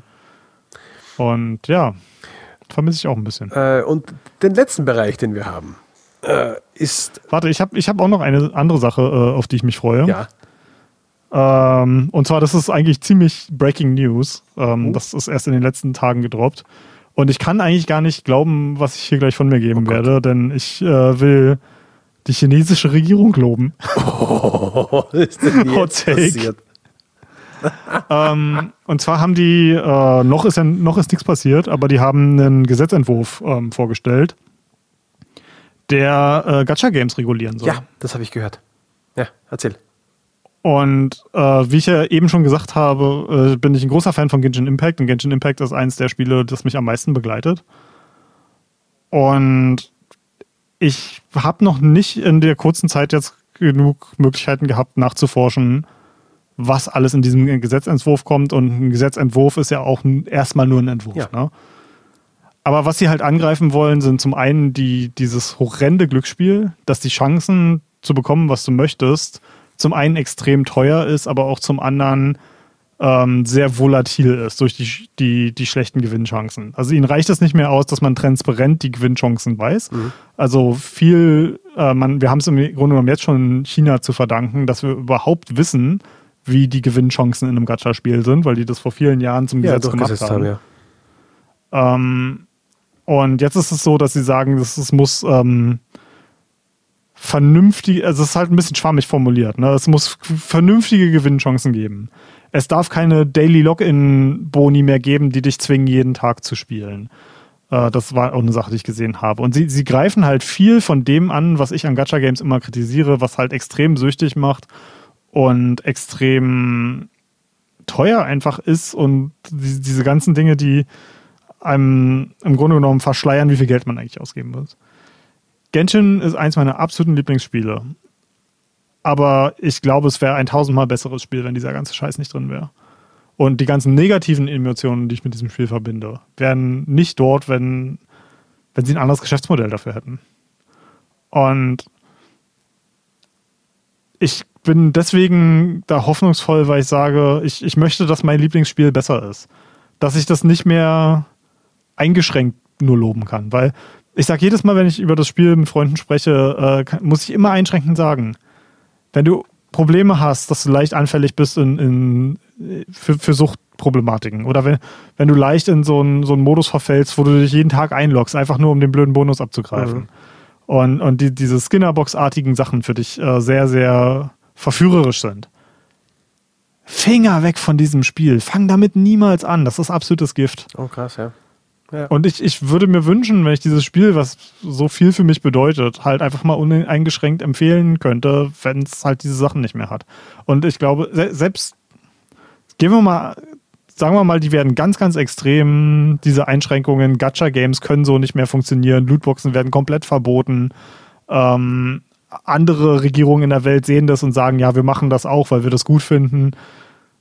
Gacha-Games existieren nicht mehr selbst wenn Genshin Impact daran pleite geht, glaube ich, ist es im Gesamt, äh, für das Gesamtwohl der, der Computerspieler immer noch ein positives. Würde ein dunkles Und das, tut mir ein bisschen weh, das zu sagen, weil ich dieses Spiel halt so liebe, aber wir, wir müssen diesen Scheiß loswerden. Dieses Scheiß Lootboxen, dieses Daily Login, dieses, wir wollen, dass du unser, dass das unser Hobby, äh, dass dieses Spiel dein Hobby ist und dass du nichts anderes mehr machst und dass du dein ganzes Geld hier ausgibst, deine ganze Zeit hier drin verbringst. Das, wir müssen davon wegkommen. Ja.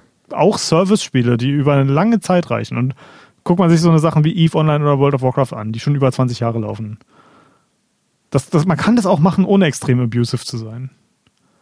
Und ich würde mir wünschen, wenn auch, auch Spiele wie Genshin Impact da irgendwann ankommen. Und ja. deswegen ist das eine ganz große Hoffnung von mir, dass da tatsächlich die, die chinesische Regierung halt ein Gesetz erlässt von Leuten, die verstehen, wie der Markt funktioniert. Weil das, das Problem kommt ja dann, wenn, wenn Leute so eine Gesetze erlassen, die den Markt nicht verstehen. Dort Schlupflöcher offen lassen und einfach halt mit dem Holzhammer zu sehr draufhauen. Ne? Mhm. Jemand, der den Markt versteht, Gesetz erlässt, was, was dieses einfach dieses extrem furchtbare Geschäftsmodell einfach ein bisschen in die Schranken weist. Ja, ich will nur kurz zu bedenken geben, die Leute, die das machen, verstehen den Markt verdammt gut. Das ist der, wenn es heißt, die den Markt nicht verstehen, die die Fanbase nicht verstehen möchten, das ist der andere Punkt. Den Markt verstehen die, sonst würde das nicht so erfolgreich sein. Das ist wohl nur kurz. Ich meine jetzt von den Leuten in der Regierung, Ach nicht so, von den, so ja. den Leuten, die die Spiele machen. Okay, ja, dann stimmt das. Ja. Also ja, ich bin da vorsichtig hoffnungsvoll, sagen wir mal so. Weil das, das, das, muss man auch sagen, ich bin allgemein absolut überhaupt kein Freund von, von der totalitären Art und Weise, wie, die, die, ähm, wie China sein, seine Menschen kontrolliert. Und ich finde auch allgemein, ich, ich finde es traurig, dass es dazu kommen muss, dass eine Regierung hier einschreitet und sagt, ihr dürft eure Computerspiele nicht so machen, wie ihr sie macht. Also prinzipiell ist es halt einfach eine Einschränkung, die eigentlich nicht in die Hände von einer Regierung gehört, meiner Meinung nach. Aber mhm. auf der anderen Seite, äh, um, wenn wir bei diesen Glücksspielen, und wir müssen uns das mal wieder vor Augen führen, ne? so ein Genshin Impact Charakter, ein Charakter, wenn du ganz großes Pech hast, kann dich 400 Euro kosten. Kein Charakter dieser Welt ist 400 Euro wert. Wenn du den auf maximale äh, Power haben möchtest, dann gibt es Leute, die 2000 Euro für einen Charakter ausgegeben haben.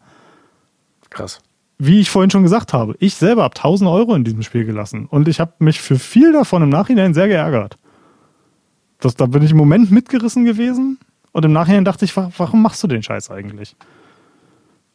Und ist, ich glaube, hier, da diese Firmen sich selber nicht unter Kontrolle haben, mhm. was ihre Profitgier angeht, muss halt einfach eine dritte Partei einschreiten. Und ich sag mal, für uns im Westen, gerade in den USA, was halt nach China wahrscheinlich der größte Markt für sowas ist, da, da huldigen wir alle dem Markt zu sehr und dem Kapitalismus zu sehr, als dass wir uns trauen, diese Firmen einzuschränken.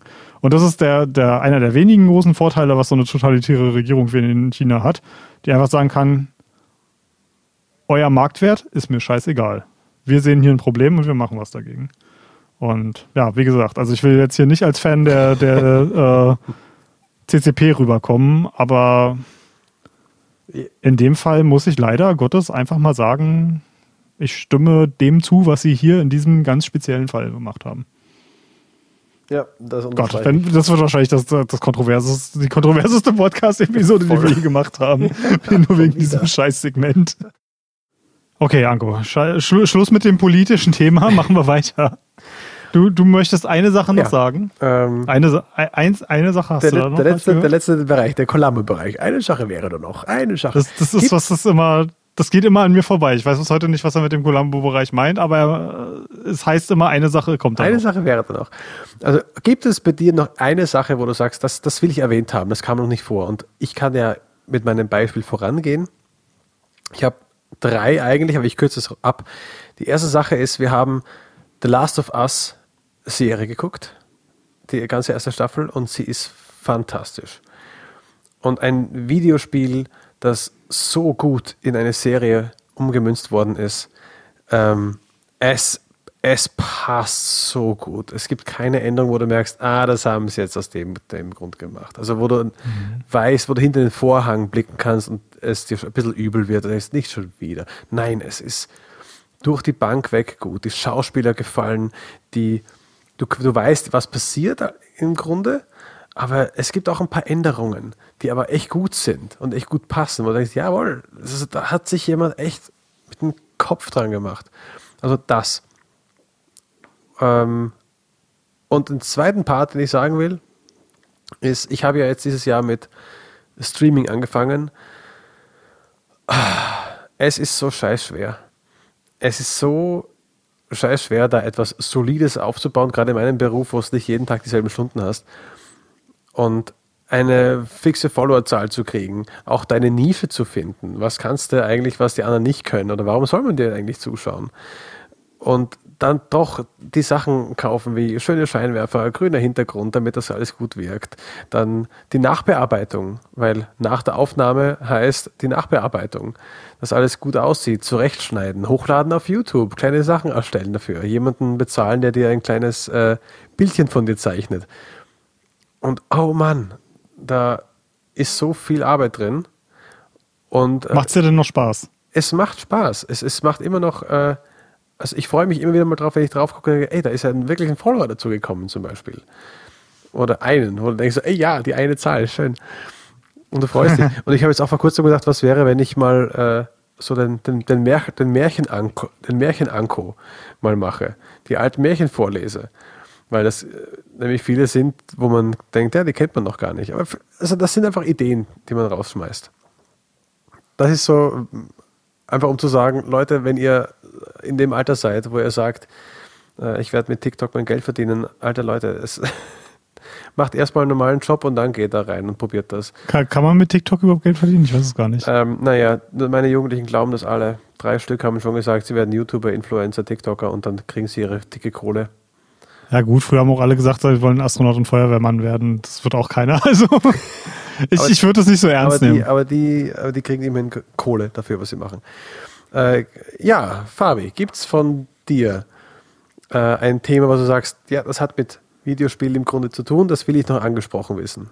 Ja, ich, ich will eigentlich noch kurz was zu deinem sagen, weil ich, ich habe ja, äh, einige erinnern sich vielleicht noch Leute, die uns wirklich schon sehr, sehr lange zuhören. Ich habe ähm, von, muss ich mal gucken, ich habe gerade den YouTube-Kanal hm. offen, vor sechs Jahren angefangen. Das war tatsächlich, als du äh, eingestiegen bist in den Podcast. Yeah. Mein erstes Video war äh, zu The Banner Saga. Nein, cool. Ähm, also ich habe auch drei Jahre lang YouTube gemacht, sehr unerfolgreich. Also mhm. die, die meisten Videos haben hier zwischen 50 und ein paar hundert Aufrufen. Äh, ein paar sind eingeschlagen hier mit 5000 oder so, was im, im Großen und Ganzen für YouTube-Verhältnisse ein Witz ist. Ne? Mhm. Ähm, also ich, ich kann durchaus die Arbeit verstehen. Ich habe ja am Ende auch gesagt, für mich ist es nichts. Ne? Ähm, und ja, das ist, ähm, für mich muss ich sagen, ich habe das mit dem Streamen ja auch funktioniert und ich fand Streamen ist eine der anstrengendsten Sachen, die ich je gemacht habe und bin sehr, sehr froh, dass ich das auch nach kurzer Zeit wieder abgebrochen mhm. habe. Und ich kann dich da durchaus nachvollziehen. Man, du bist hart in Konkurrenz mit Leuten, die, die viel mehr in, in ihr Setup stecken. Du hast die, die Komplikation, dass du das alles über PlayStation machst, ja. was dir viele Freiheiten nicht gibt, yep. die andere Leute haben, ihren, ihren Stream zu designen. Und ähm, der nächste Schritt, quasi da rein zu investieren, ist, du musst so viel Geld quasi vorschießen in, in dein Equipment, dass du wahrscheinlich nie wieder reinbekommst. Mhm. Dafür musst du es halt schon echt lieben. Ja. Ne? Also das war auch so ein, eine Idee, wo meine Frau mir halt auch gesagt hat, du, mein Gott, probier's doch wir haben, ja. uns geht es gerade gut, hau halt finanziell mal einen Tausender drauf und wenn es halt nichts geworden ist, dann scheiß auch mal, dann ist nichts geworden. Aber gesetzt Fall, es wird was, dann wirst du dich darüber erfreuen und das wird dir Spaß machen, weil es ist eigentlich genau das, was du gerne magst. Über Spiele quatschen und äh, nebenbei Spiele mit Leuten interagieren und im Mittelpunkt stehen. das magst du mhm. so gerne. Ja, und das Ding ist halt, was du halt gerade auch gesagt hast, ne, mach's doch einfach mal das ist eigentlich schon der, der beste Punkt, weil ich habe tatsächlich äh, viele Streamer, also Schrägstrich YouTuber, also ich habe ja mit Livestreaming überhaupt nichts am mhm. Hut, ich gucke überhaupt kein Twitch, ist nicht mein Medium. Aber viele YouTuber, die auch Livestreamen, haben in so einem QA öfter mal gesagt, also zumindest habe ich schon von vielen gehört, die gesagt haben, nutze nicht als Ausrede, dass du das Equipment nicht hast fang einfach an. Bevor du irgendwas kaufst oder irgendwie da einen Haufen Geld rein investierst, ja. mach's erstmal. Ja.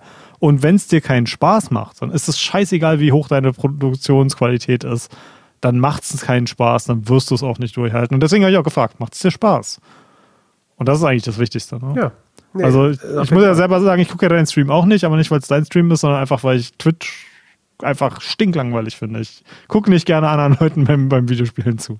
Und das, das ist auch vollkommen okay. Ja. Aber ich, ich glaube, du, du wirst irgendwann deine Nische finden, weil so wie wir mit dem Podcast auch die Nische gefunden haben. Ne? Mhm. Wir machen ja auch einfach was, was ziemlich anderes als die meisten anderen Gaming-Podcasts. Und das für uns funktioniert. Ne? Und auch da nicht durch irgendwie gutes Marketing oder irgendwie besonders hohe Qualität, möchte ich leider mal sagen, sind wir, haben wir unsere Hörerschaft mittlerweile bekommen, sondern einfach dadurch, dass wir halt einfach dabei bleiben. Ne? Mhm. Über wann, wann haben wir angefangen? 2006, glaub, äh, nee, 2016, glaube ich. Ähm, ich weiß es gar nicht mehr. Ja, Sekunde, 2000. Ist auf jeden Fall schon wahnsinnig lange her. Ja, ja, ja. Ähm, 2021 war der neue, die Neuauflage. Ja, also se selbst unser Relaunch ist ja jetzt mittlerweile schon über zwei Jahre her. Ja.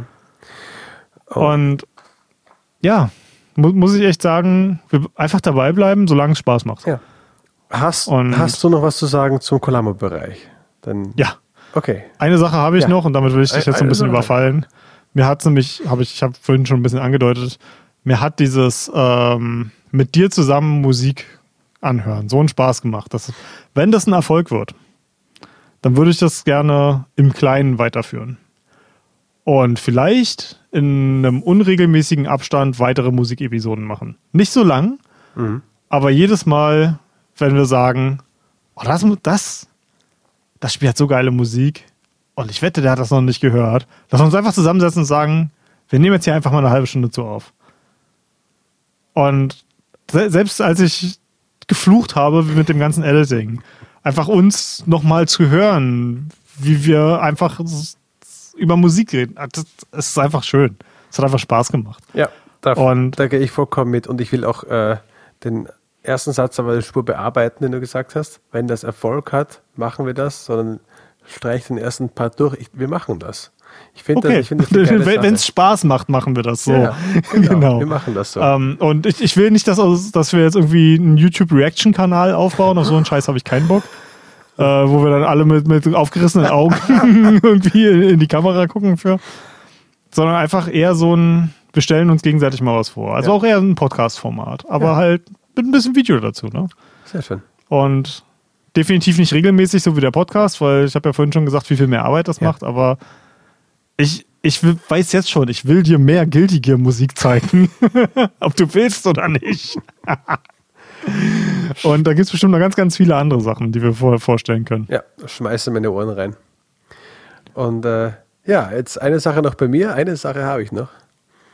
ähm, nämlich, wie letztes Jahr schon, habe ich mich an unsere Fans gewandt. Und äh, wir haben Fans. Unsere Hörer, unsere, Hörer, unsere Groupies und habe von ihnen äh, ein paar äh, Zeilen äh, gefordert. Also wenn mich äh, wieder jemand zum Singen auffordert, dann raste ich aus. Diesmal, diesmal nicht, diesmal nicht. ähm, einer meiner Jugendlichen, der aber jetzt ein Standardhörer geworden ist, schreibt: Ene mene miste, ihr seid ja echt voll Spitze. Ohne viel Gelaber, auf ein schönes Jahr mit Rhabarber. ein Sch mhm. ähm, und im Schreiben des Gedichts wurde er ein bisschen hungrig wegen der Diskussion um Rhabarber. Äh, er wollte aber noch sagen, sein Lieblingsspiel ist Baldur's Gate 3 und dich gefolgt von äh, dem Hogwarts Legacy. Dann eine, die Mutter eines Freundes, Sarina, sagt, sie wünscht uns viel Spaß bei der Aufnahme. Den hatten wir jetzt gehabt, da sind wir auch sehr lange dabei geblieben. Und äh, wir machen das super, sagt sie. Noch ein Jugendlicher von mir, Milan, sagt, äh, für ihn ist Baldur's Gate 3 ganz klar das Game of the Year. Er wünscht uns ein frohes neues Jahr. Kommen wir ja fast nicht drum rum, nächstes Jahr mal drüber zu sprechen. Um, um, unbedingt. Äh, jetzt Wenn, kommt, wenn sie es endlich fertig gepatcht haben. jetzt, jetzt, kommt, jetzt kommt ein Doppel. Äh, erstens mein kleiner Cousin Emil sagt, sein Spiel des Jahres ist Stumble Guys, Roblox und Juicy Merch. Noch nie gehört, wahrscheinlich ein Handyspiel. Sein großer oh Bruder Gott, das arme Jonas kind. hat gesagt Minecraft und Stumble Guys. Beide seien in Stumble Guys etwa gleich gut. Als ich Emil gefragt habe, sagt Emil, er ist besser. Jonas sagt, ja, er ist wirklich besser. Von unserem Kumpel äh, Johann und lang. Okay, Stumble Guys sieht aus wie ein, ein Fall Guys Abklatsch. Ja, natürlich, ist auch ein Fall Guys Abklatsch. Er hat mir auch ein Bild geschickt mit einem Screenshot, wo drauf, wo, äh, drauf steht, ich habe mehr Siege. Da muss ich ganz kurz unterbrechen. Wusstest du, wir haben ja zu neulich Run Blue zusammen ja. äh, spielt. Wusstest du, dass es da einen Spielmodus namens Grun Bruce gibt, äh, das im Grunde genommen Fall Guys ja, mit Grun Blue Charakteren ist? gehört, Ideen. Diese Ideen. Das ist auch ganz witzig. Wenn, wenn, man keinen Bock mehr hat, auf die Fresse zu kriegen, dann spielt man einfach eine Runde Grun Bruce. Ja, ehrlich. Ähm, dann haben wir von unserem langjährigen Hörer Johann, einem, meinem Kumpel aus Berlin noch, äh, hat er gesagt, er, er, bedankt sich schön, also vielen Dank für die schöne Zeit beim Autofahren, hat die Fahrzeit kürzer erscheinen lassen. Er hat nämlich einen langen Fahrweg. Dann, Alleine dafür hat sich doch der Podcast schon sicher. Gelohnt. Dann unser lieber Rob aus Amerika schreibt, er hofft, dass wir ein spannendes Jahr hatten und wünscht uns das Beste für 2024. Rob, thank you kindly. Also mich, er hört sich damit nämlich immer noch an, auch wenn er uns nicht versteht. er hört an unsere Stimmen. Das ist Dedication. Ja, ehrlich. Dann haben wir ein paar Stimmen aus dem Discord. Sahira, the Sun Priest. Hat, ah, hat geschrieben. Jemand, den ich auch kenne. Ja. Ähm, bleibt weiter so, wie ihr seid. Ihr habt mich das Jahr mit Bloodborne, Dead Space und Red Dead Redemption 2 sehr unterhalten. Mehr kann ich nicht sagen, außer dass ich hoffe, auch in den weiteren Jahren viel von euch zu hören. Und seine Spiel des Jahres seien Dead Space für den Einzelspieler und Baldur's Gate 3 für den Multiplayer. Er ist nämlich ein Zwerg-Fighter-Rogue und spielt mit seinem Kumpel, einem Dunkelelf, einem weiteren Kumpel als Kleriker, einem dritten Kumpel als Barbar. Ja, vielen Dank, Sahira. Äh, ich muss dazu immer sagen, es ist für mich immer besonders wertvoll, von Leuten zu hören, die nicht aus unserem persönlichen Bekanntenkreis hören. Da weiß ich nämlich nicht, da weiß ich nämlich, dass ihr das nicht aus Mitleid sagt. also vielen Dank dafür.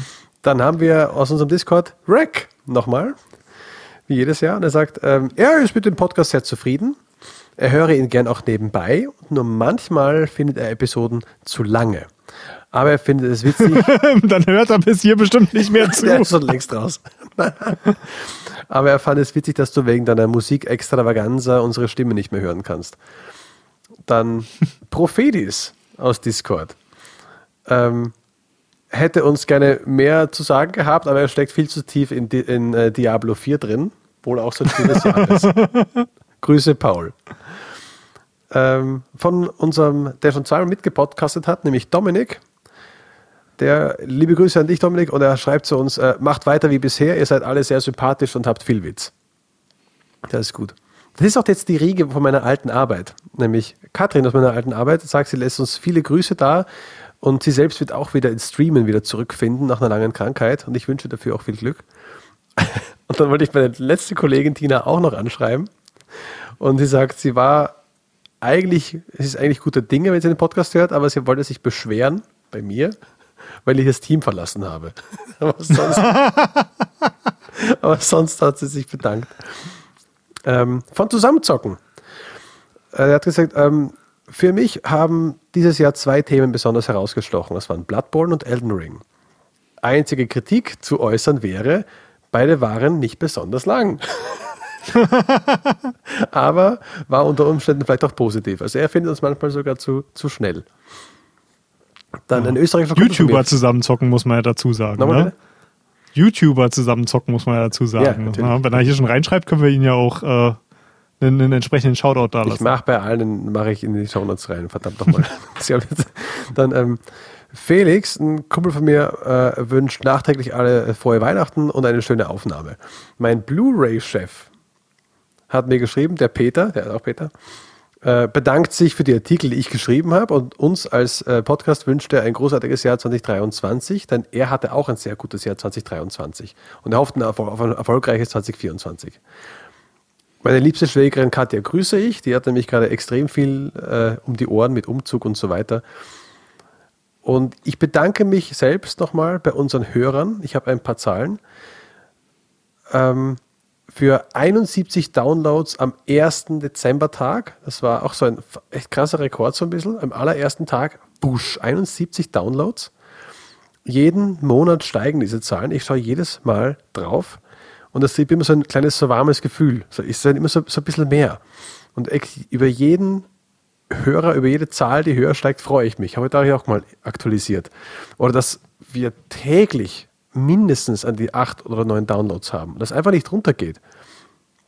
Dann kurz zusammengefasst, im Dezember 2022 waren es 250 Downloads, also vor einem Jahr. Und jetzt im November 2023 waren es 652, also mehr als das Doppelte. Und von den Jahren her, als wir angefangen haben, das erste Jahr waren 872 Downloads. Dieses Jahr waren es 4539. Also das Fünffache fast. Dann geht mein Dank auch an meine Frau, die mich und mein Hobby unterstützt und im Alltag Zeit dafür einräumt. Sie ist extrem verständnisvoll dabei und für mich eine absolute Stütze im Leben. Sie wird das Ding nie hören. ähm, und ich bedanke mich noch bei dir, Fabian, für deine Leidenschaft zum Thema, das mich auch immer so ein bisschen ansteckt und dass du dann echt einen Hauptteil der Arbeit trägst. Das ganze Cutten und eben, eben. Und dass du immer so wunderbar umsetzt und auch offen für meine Ideen bist, wenn ich mal meine Spinne habe. Und das macht einfach halt mhm. Spaß. Und letzte das Bitte an unsere Hörer, Entschuldige. Äh, schickt uns eure Spiel des Jahres, eure Kritiken, Lob und Ideen, weil wir lesen es wirklich. Ja. Ähm, wir, ja, mein Dank muss dann auch zurück an dich gehen. Äh, auch wenn ich manchmal den, den Hauptteil der Arbeit mache, machst du den Teil der Arbeit, der mir am wenigsten Spaß macht. Demnach gleicht sich das alles wieder aus. Und ja, auch von mir vielen, vielen Dank. Jo. Und ja, Kritik und Anregungen und Wünsche gerne an Da Anko auf Twitter, The Anko auf Twitch, wenn ihr ihn live erwischt. Mail at goodgame2go ist die E-Mail-Adresse, die ich hauptsächlich pflege. Und wir haben einen Discord, auf dem manchmal Leute auch uns was schreiben. Oh yeah. Und auf dem schöne Screenshot von Welt. Äh, von Screenshots Weltraum. von Weltraumspielen gibt. Aber es wert. Ansonsten, ja, auf ein, auf ein tolles 2024 mit weniger Entlassungen und großartigen Spielen. Bis dann. Ciao, ciao. Macht's gut.